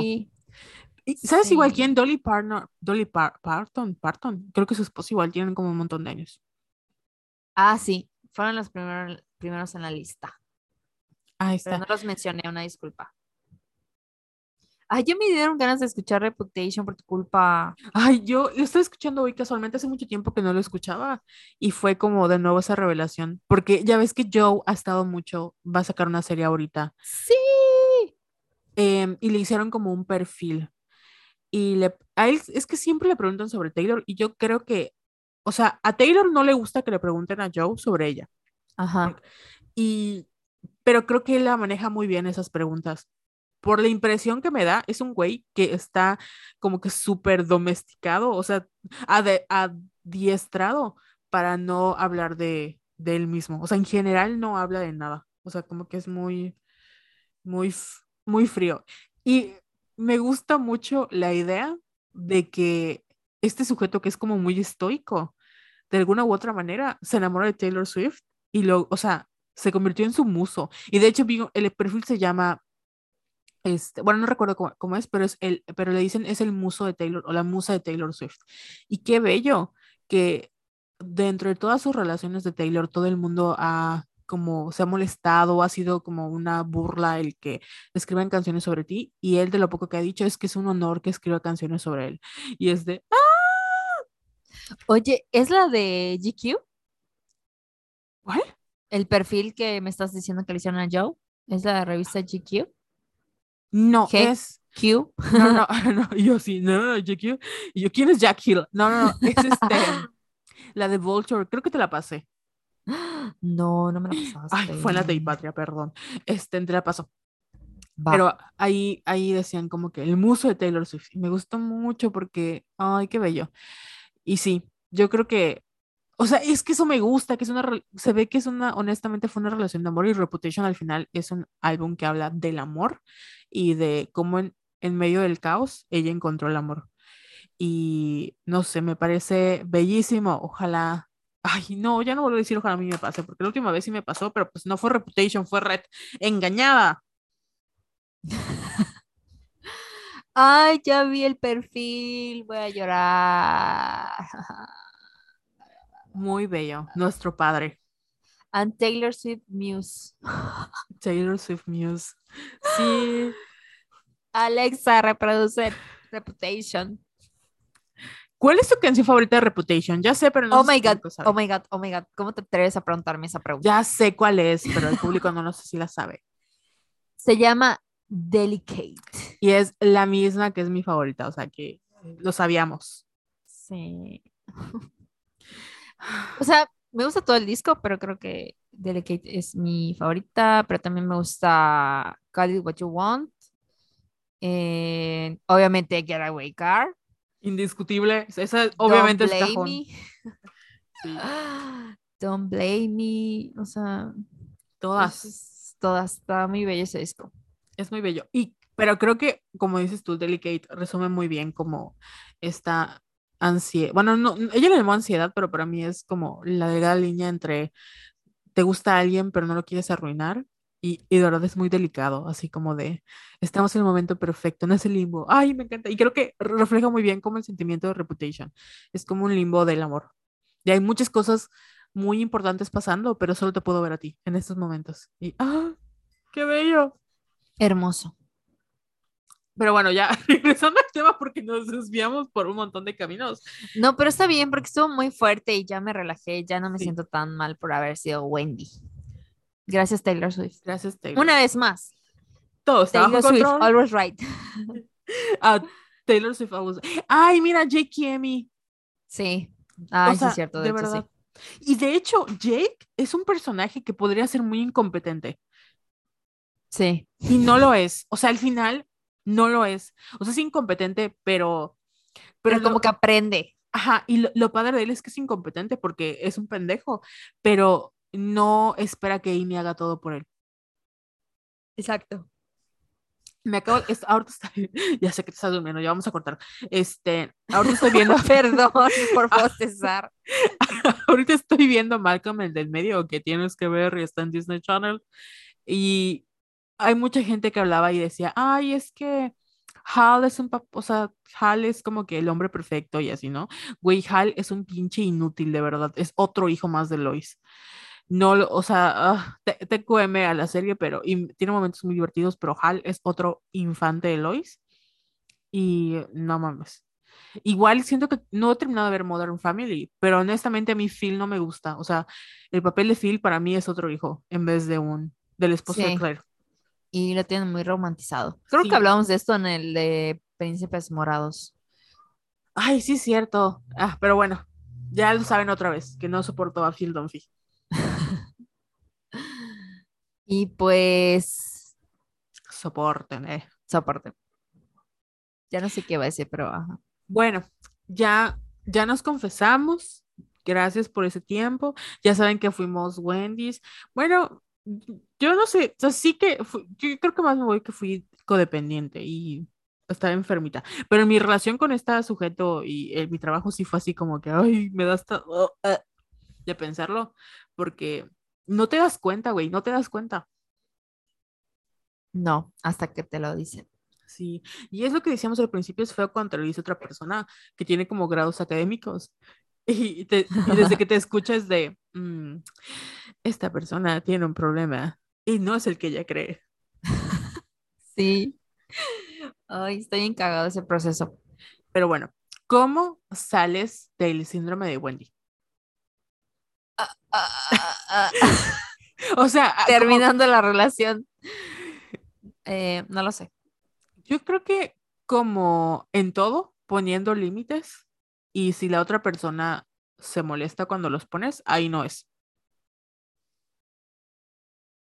Sí, igual creo que eh, como yo soy muy control freak, por cierto, un saludo a Edna que escribió allá en el Patreon en que hoy me fui a desahogar, que ella menciona que igual es muy control freak y dije, es que yo también lo soy. Entonces, creo que controlando esa parte de mí, también como que dejas de, priorizar tanto a los demás y te ocupas de ti misma. Y eso ayuda muchísimo a tu proceso de, de que, güey, o sea, ya no voy a estar cuidando a nadie. O sea, como tú dices, ponerse unos límites y ver hasta qué punto los puedo ayudar y hasta qué punto ya no, y reconocerlo y ni modo. Y soporten. Y soporten. Sí, porque ya se convierte en un patrón de conducta así bien feo y negativo para ti y daña la, la relación. O sea, te dañas a ti, no ayudas a la otra persona porque no la dejas crecer ni madurar ni afrontarse a sus problemas.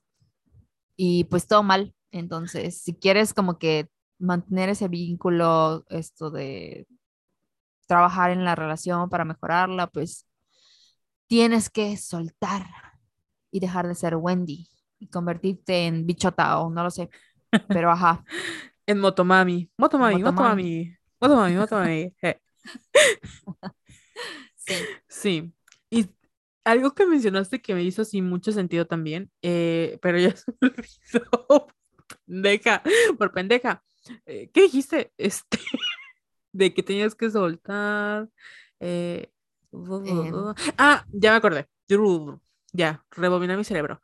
Que decías que no puedes como hacer ese proceso por esta persona. Y creo que es algo muy cierto. A veces confundimos el querer ayudar con ser buenas amigas, mamás, bueno, ser buenas amigas, hermanas, novias, etcétera. Pero no hay que olvidar que tú no puedes ayudar a alguien que no se quiere ayudar. O sea, tú puedes literalmente arrastrar a esa persona para llevarlo a donde, donde tú quieras que vaya, pero eso no va a garantizar que la otra persona haga el proceso, porque no depende de ti. Y por eso creo que hay mucha frustración, porque tú por mucho que quieras, como estés ahí, estés como este ride or die, o sea, aunque tú estés allá, esto no va a garantizar que la otra persona haga eso. Y hay que hacer las paces con esta idea también de que lo que la otra persona decida hacer o no hacer es porque ya lo decidió. Y es muy complicado, sobre todo cuando hay otras cuestiones como de salud mental o de adicciones, porque pues hay una enfermedad de por medio. Pero tú no puedes solucionar o salvar a alguien cuando no depende de ti. Así es, grábenselo. Así es. Entonces, si la otra persona no, por X o por Y, no puede o no quiere o no lo va a hacer, con todo el dolor de su corazón, hagan las paces con esa idea y déjenlo ser. Si se cae, si se rompe, si le pasa lo que tenga que pasarle, ustedes hicieron todo lo humanamente posible, pero tampoco se trata de que se destruyan en ese proceso y que se vuelvan así las mamás de estos güeyes. Y si van a amamantar a alguien, que sea en una situación comprometedora y no en relaciones emocionales. Sí, güey, perdón, pero estaba viendo las fotos que le tomaron a Joe para, para el perfil. Ajá. Eh, ¿Qué? ¿Qué? Lo iba a decir, es que o sea, si comparamos como que todas las personas con las que Taylor anduvo antes de Joe, hablando como que físicamente, te quiero mucho papá, pero estás muy X. Perdón. Se parece a ella, es su hermano. Mm. ¿Qué se parece, Jess? Sí, sí. Es que lo que siento es, bueno, vi una review que decía que Joe no tiene carisma, pero yo creo que su carisma recae en que es muy estoico. O sea, que es así como que un hombre. Ay, no sé. ahorita vi las fotos y dije, es el güey más X del planeta y, gracias a él tenemos un gran álbum. bueno, dos álbumes. Bueno, no. Cuatro. Cuatro álbumes. Gracias a él tenemos así como eh, las, las, el Nuevo Testamento de Taylor Swift. Este, eh, es que hoy estaba escuchando Reputation y lo primero que pensé es, Taylor Swift nunca habló como de pasión carnal hasta en, o sea, bueno, en Wild Streams lo hizo, pero Reputation es así como que Joe, el oasis en mi cama, me llevaste a lugares donde nadie me había llevado, o sea, aunque no tengas dinero y seas un pobre, este, no te puedes comparar con los demás porque eres increíble, o sea, todo el disco es como de el mejor, la mejor, el mejor cogidón de mi vida, me ha dado este hombre y soy muy feliz. Eso es Reputation. y good for her. Sí, gracias papá. Gracias, papá. Perdón por hablar así de ti y de mi nuestra madre. Pensé que vas a decir, acabo de ver la foto de Joe Y tiene unas chichotas y yo, ah, no, otro. no. ¿Otro qué? Ah, yo sí le quiero ir a un concierto de BTS o de, o de One y de Monsta X para gritar, amamántame, Namjoon, amamántame, Shaunu, amamántame, One, así, a todos. Ay, qué fuerte, Carol. Qué fuerte. Ya ves, no, no digan Kings de broma, porque luego se les quedan. Yo estoy exponiéndome. Oye, te conté que. Te olvidas que, ese, te, olvidas que este es podcast eh, público. Sí, perdón. Una vez una persona de mi trabajo me dijo, ay, claro que escuché tu podcast. Y me acordé y dije, me acabo de acordar. Qué oso. No me lo, si me escuchan, no me lo digan en mi cara, por favor. Hablen mal de mí como las personas normales, a mis espaldas. No, no me lo digan en la cara. Ay, sí, es bien incómodo. Sí. Sí. Eres de Somos Violetas. Y tú así como que, odio ser famosa. Porque siempre nos persiguen en la calle, güey. Claro que sí. Hasta el Oxxo me dice, oye, yo te conozco. yo, ay, sí. A ver, dime. Ay, ahorita me acabo de acordar que una chica nos comentó en Facebook que dijo, ay, su podcast debería de ser de los más escuchados del país. Y yo, en efecto, en efecto, así debería de ser. Deberíamos ser muy famosas, pero no lo somos. ¿Y culpa de quién es? De, de las que nos escuchan. Que no hacen promoción.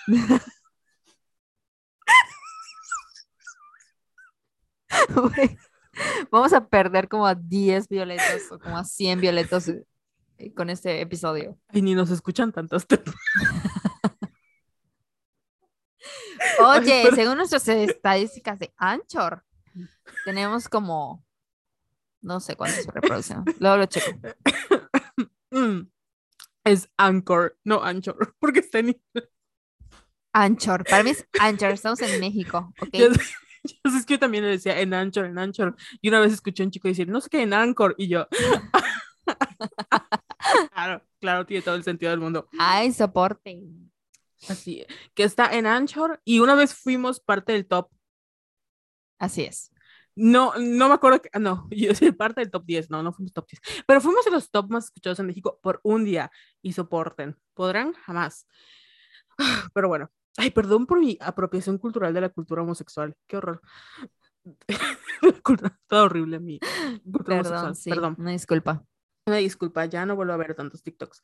Eh, bueno, el chiste con a lo que estamos platicando, este, de, ¿de qué estamos platicando? De las chichis de uno. Ay, de bueno, increíbles, amazing, lo mejor que me ha pasado en la vida. Sí, no digan kinks en broma, porque luego se les quedan. Ajá. Y ya, pues ya, me gustan los chichones, ¿qué voy a decir? Bueno, uno trae lo que es, no lo que será. Entonces, ya ustedes saben, era cuestión de tiempo. ¿Qué? Y yo. No, no entendiste el chiste, ¿verdad? No. Dije, me gustan los tetones. Uno atrae lo que es, no lo que será. Entonces ya era cuestión de tiempo. Ah, ok, ya. Ya. ya es que ya, ya, es tarde y ya mi cerebro ya no funciona. Perdónenme, amistades. Pero bueno, si ustedes nos están escuchando y quieren que seamos el podcast número uno en México, ay, ¿te imaginas? No sé si podría con tanto nivel de fama, honestamente. Yo creo que eh, Diosito no lo ha permitido porque sabe que vamos a enloquecer. O sea, nos vamos a llenar de ansiedad y vamos a decir, puta madre, ¿por qué ahora somos famosas? Y no vamos, así vamos a meternos drogas y así vamos a enloquecer. Lady vamos a tener nuestro, ajá, Sí, entonces yo creo que por eso ah, estamos bien con nuestra pequeña comunidad. Muchas gracias por escucharnos, las queremos y muchas gracias a nuestras 11 patrons que tenemos en Patreon de Somos Violetas. 11 a nuestras Sugar Mommies. Muchas gracias. Gracias, muchas gracias a nuestras Sugar Mommies. Gracias a ustedes, nosotros vivimos nuestra mejor vida siendo explotadas en otros lugares. Eh, no es cierto. Ya dijimos que cuando compremos nuestras islas en las Bahamas, como Johnny Depp, así es. Va a ser gracias a nuestras Sugar Mummies. Y nosotros sí les vamos a invitar. Sí. les vamos a decir, cóbrense, ¿verdad? Sí. bueno, ya vamos a mimir. ya vamos a vivir. Eh, es que se me olvidó que este podcast era público, pero bueno, ese tipo de cosas las pueden escuchar en nuestro podcast no público. Ahí sí les hablaré de mis kings y de todos los detones que me gustan. Ya, ya.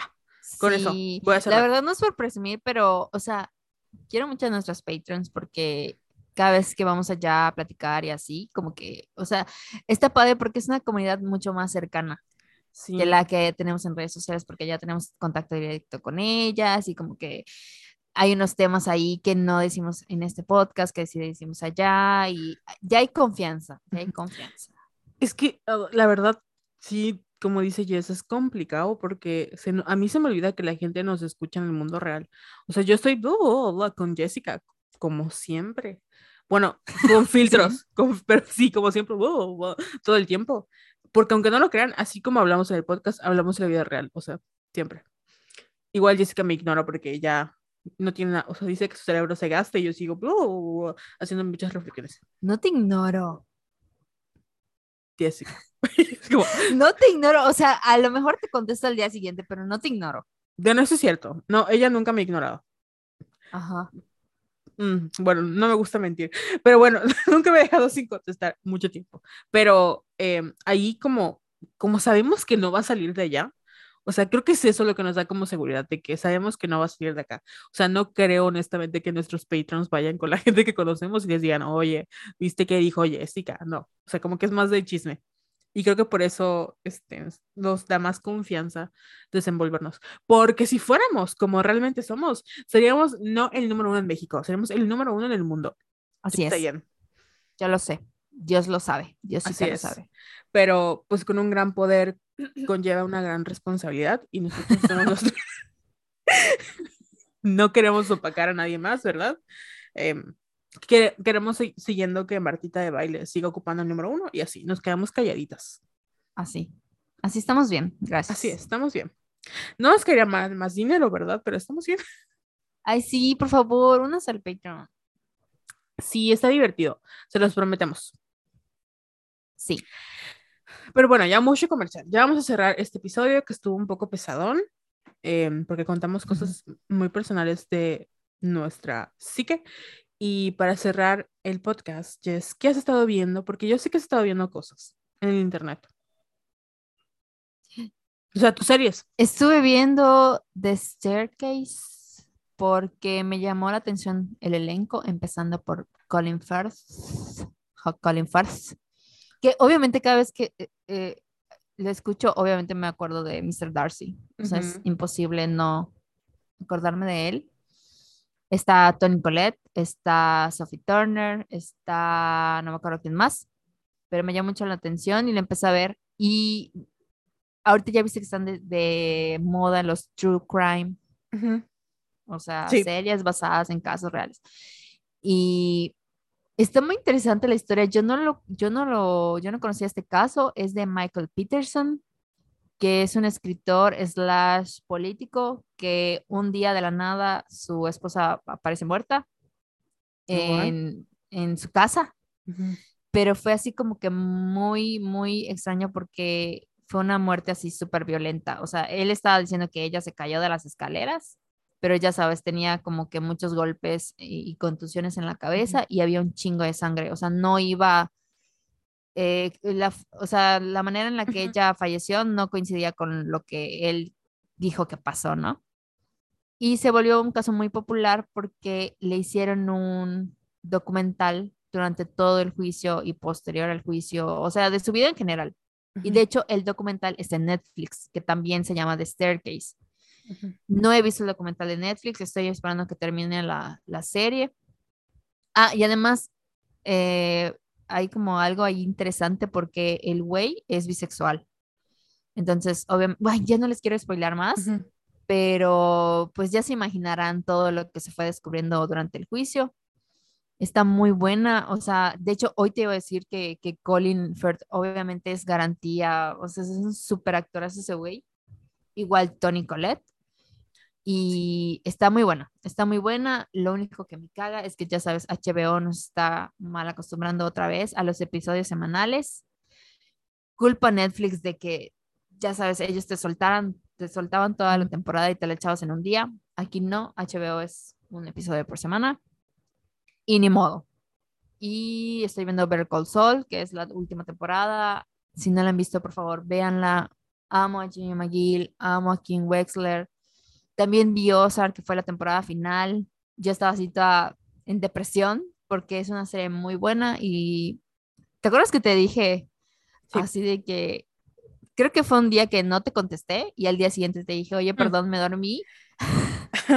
me dormí, pero al día siguiente te dije, pero estaba así en depresión porque terminó Ozark y como todas las grandes series o la mayoría de las grandes series, el final fue como que me, o sea, porque, y siento que es parte de, o sea, es muy difícil que una serie tan importante como, ay, ahorita no se me ocurre alguna, pero cuando son series así como que, wow, los finales son como, muy o sea, no te llenan, no te, no te agradan, no te convencen. Creo que es muy difícil cerrar una serie buena con un final bueno, ya sabes. Me da miedo que pase con Better Call Saul, pero espero, tengo muchas esperanzas. Y, ¿qué más? Ay, igual te iba a proponer que hagamos como una, ¿cómo se llama? Un episodio con personajes que son, personajes femeninos que son como muy complejos, como es Wendy, que es la esposa de, o sea, una protagonista de Ozark, King West, Kim Wexler, que es de Better Saul. Eh, ay, no me acuerdo quién más. Ajá, pero era como que una serie de personajes así femeninos, muy, muy complejos y muy, muy interesantes, que da para un análisis así cabroncísimo. ¿Y sabes cuál vi también? Creo que esa no te la conté, vi la Veneno. O sea, Veneno. Ah, Sí, Carol está muy buena. Un saludo a Tony Cop, mi primo, porque me estuvo jode y jode que yo la viera. Pero ya ves que ustedes me van a estar jodiendo, jodiendo, jodiendo, pero yo la voy a ver cuando me desocupe, cuando tenga tiempo, cuando termine de ver todo mi listado de series y de películas. Bueno, más bien de series. Pero al fin me quedé sin nada que ver. Y ya dije, bueno, la, eh, Veneno estaba en mi lista y dije, bueno, voy a ver la Veneno. Está muy buena, está muy buena. Yo no conocía a este personaje que fue súper icónico. es una mujer trans de España. Yo no sabía nada de ella, pero su historia está increíble. Todo el cast está de lujo. Mi episodio favorito es cuando cuentan su infancia, porque los actores infantiles, Carol, de verdad están así, son perfectos, son perfectos los niños. Y las escenas y la manera en la que está narrada y las actrices todo, todo está muy, muy bueno. Les puede llegar a desesperar porque como son actores españoles, esto de pues el acento y ya sabes, ¿no? Yo la tenía que ver con subtítulos y con audífonos. Pero salvo eso, está perfecta. Por favor, véanla y de hecho te quería obligar a que la veas para que hagamos un episodio sobre ella. La voy a ver, puede ser nuestro especial como de Pride. Sí. Y traemos a Tony otra vez y a Lalo. Sí, sí, sí. Yo ahí comprometiendo, pero claro. Fíjate que te digo, la vi, o sea, no sé si te lo comenté acá, creo que fue como en, en WhatsApp, que la sé, o sea, no la vi, pero como tengo a mucha gente, es que ustedes no saben, pero mi pasado yo quería ser, em, no escritora, uh, periodista de entretenimiento y estaba obsesionada y era seriéfila, seriéfila, bla, Y luego como me harté. Entonces tengo muchos conocidillos que son de España y que se dedican a hablar de televisión y de series. Y me acuerdo que estaba en su momento auge la, o sea, la veneno y fue un fenómeno en España, sin nivel de que fenomenazo. Y me dio mucho gusto porque yo no he visto la serie, pero lo poco que sé de la, o sea, de la historia de la veneno fue una vida muy, o sea, como que nunca le hicieron justicia. Y siento que esta este tipo de contenidos que el, o sea, cuentan su historia de una manera, o sea, no amarillista, sino como que, no sé si decir dándole dignidad, porque no sé si es una palabra correcta, pero sí con mucho, con mucho, como que con un homenaje, o sea, al final estás contando lo que vivió, pero también reconociendo el papel importante que tuvo en la televisión española. Y, ay, no sé, me, me, me hace muy, muy feliz ver que poco a poco eh, esos o sea, ya estamos normalizando como esos, ese tipo de contenidos, sin ponerlos como siempre, lo que hablábamos de legalmente rubia en el podcast pasado, ¿no? Que eran como estereotipos y como que era la burla y la, la, Y en este caso no, son historias de personas que hicieron cosas increíbles con su vida y las están tratando de esa manera. Sí, y además hay tantas cosas que decir de ella, o sea, tantas cosas, porque obviamente era un o sea, es muy interesante porque para la comunidad trans, como que al principio no, no les agradaba porque era según lo que entendí era como que la típica trans que se prostituye y que deja mal a la comunidad y ya sabes, ¿no? Y ay, no, no, no me quiero adelantar, pero sí es, fue un personaje súper querido, súper complejo y al final lo único que ella quería era ser amada, como cualquier otra Sí. mujer. Entonces, es, dan para un capítulo entero. Sí. Ay, lo voy a ver. Está en HBO Max, ¿verdad? sí. Ay, bueno, ya saben, está en HBO Max. Eh, que hablando de HBO Max, yo estoy viendo una serie, eso te lo compartí en, en, en WhatsApp también.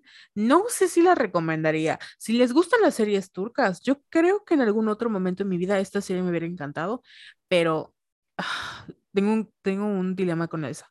Eh, Se llama ¿Será que es amor? en español, así le pusieron. Es una serie turca que igual fue muy famosilla en el 2021, 2020, 2021 de un, es un, literalmente es un enemies o rivals o como le quieran llamar, two lovers. Mi problema es que no soporto, no soporto al protagonista. Por, a lo mejor yo acabo enamorada de este señor, no lo sé, pero yo no lo soporto, no lo soporto, no lo soporto. Y no sé si es parte de mi desencanto con, con el amor, pero de verdad se me hace un ser violento, gritón, que no sé, no sé, no, así insoportable. Pero pues si quieren pasar el rato y quieren ver, está entretenida y quieren ver la novela, ahí sí. Eh, yo la vi doblada al español porque no tenía nada que hacer mientras trabajaba. O sea, me gusta trabajar con, como con películas o con series y me hizo el paro. Estrenan cinco episodios cada lunes, pero como en teoría esos cinco episodios deben de ser un como un episodio o episodio y medio de la serie en general, entonces si la serie duró creo que 40 o 60 episodios, supongo que en México o en HBO va a estar como en el doble, ¿no? En 120 episodios. No es tan tan larga, pero pues los episodios de las novelas turcas duran como dos horas más o menos. Entonces por eso está así. Oh my God, es demasiado. Sí, es demasiado. Me, me agrada que lo hayan cortado.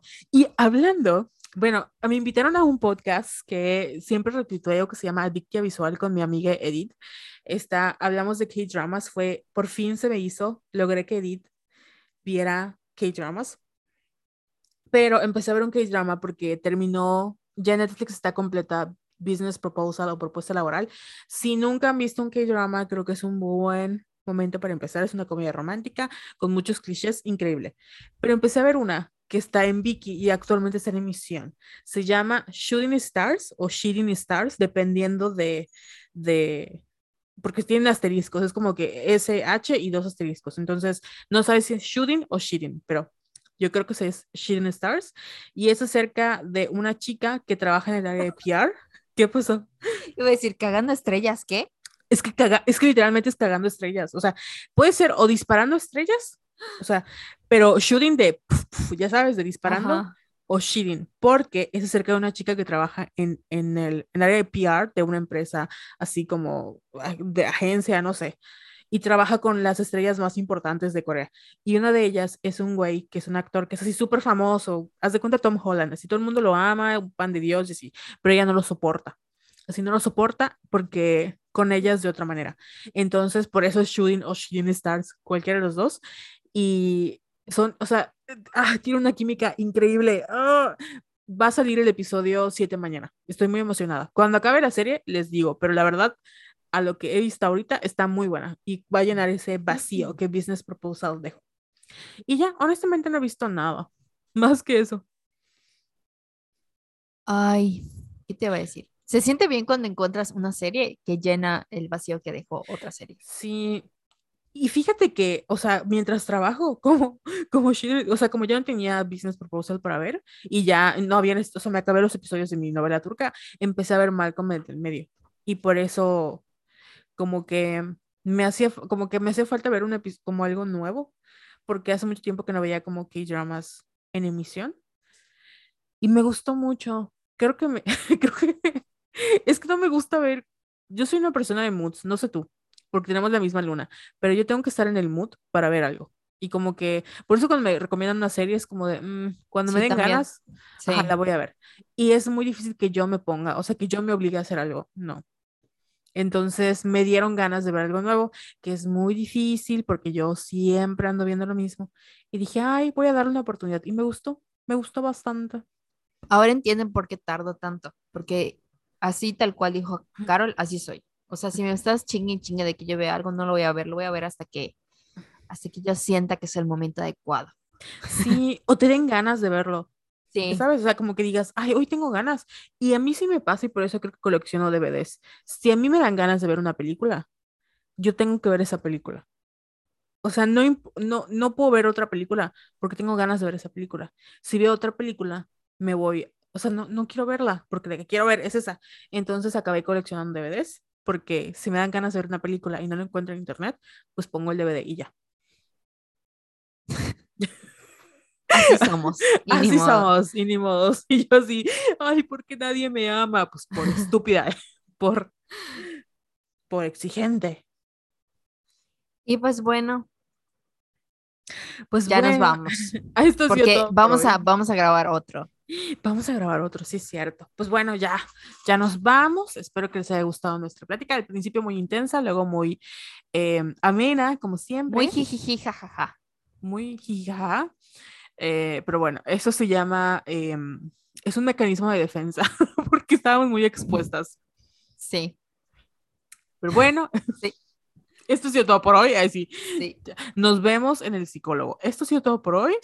Jess, ¿cuáles son tus redes sociales? Arroba Yesayala 17. Y yo soy arroba Venus. Si me ven comentando en TikToks, por favor, ignórenme. Si me ven comentando, bueno, no, no me ignoren.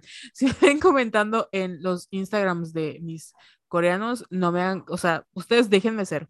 O sea, de verdad, déjenme ser. Yo soy consciente de lo que estoy haciendo. Bueno, no, no lo soy, pero ustedes pasen de largo y digan, ay, pobre enfermita, y ya. Oigan, y por favor compartan este episodio con sus amistades, en sus historias de Instagram, en Twitter, en Facebook, porque queremos eh, estar en los 10 más escuchados este año, mínimo. Sí, ya le vamos a echar ganas.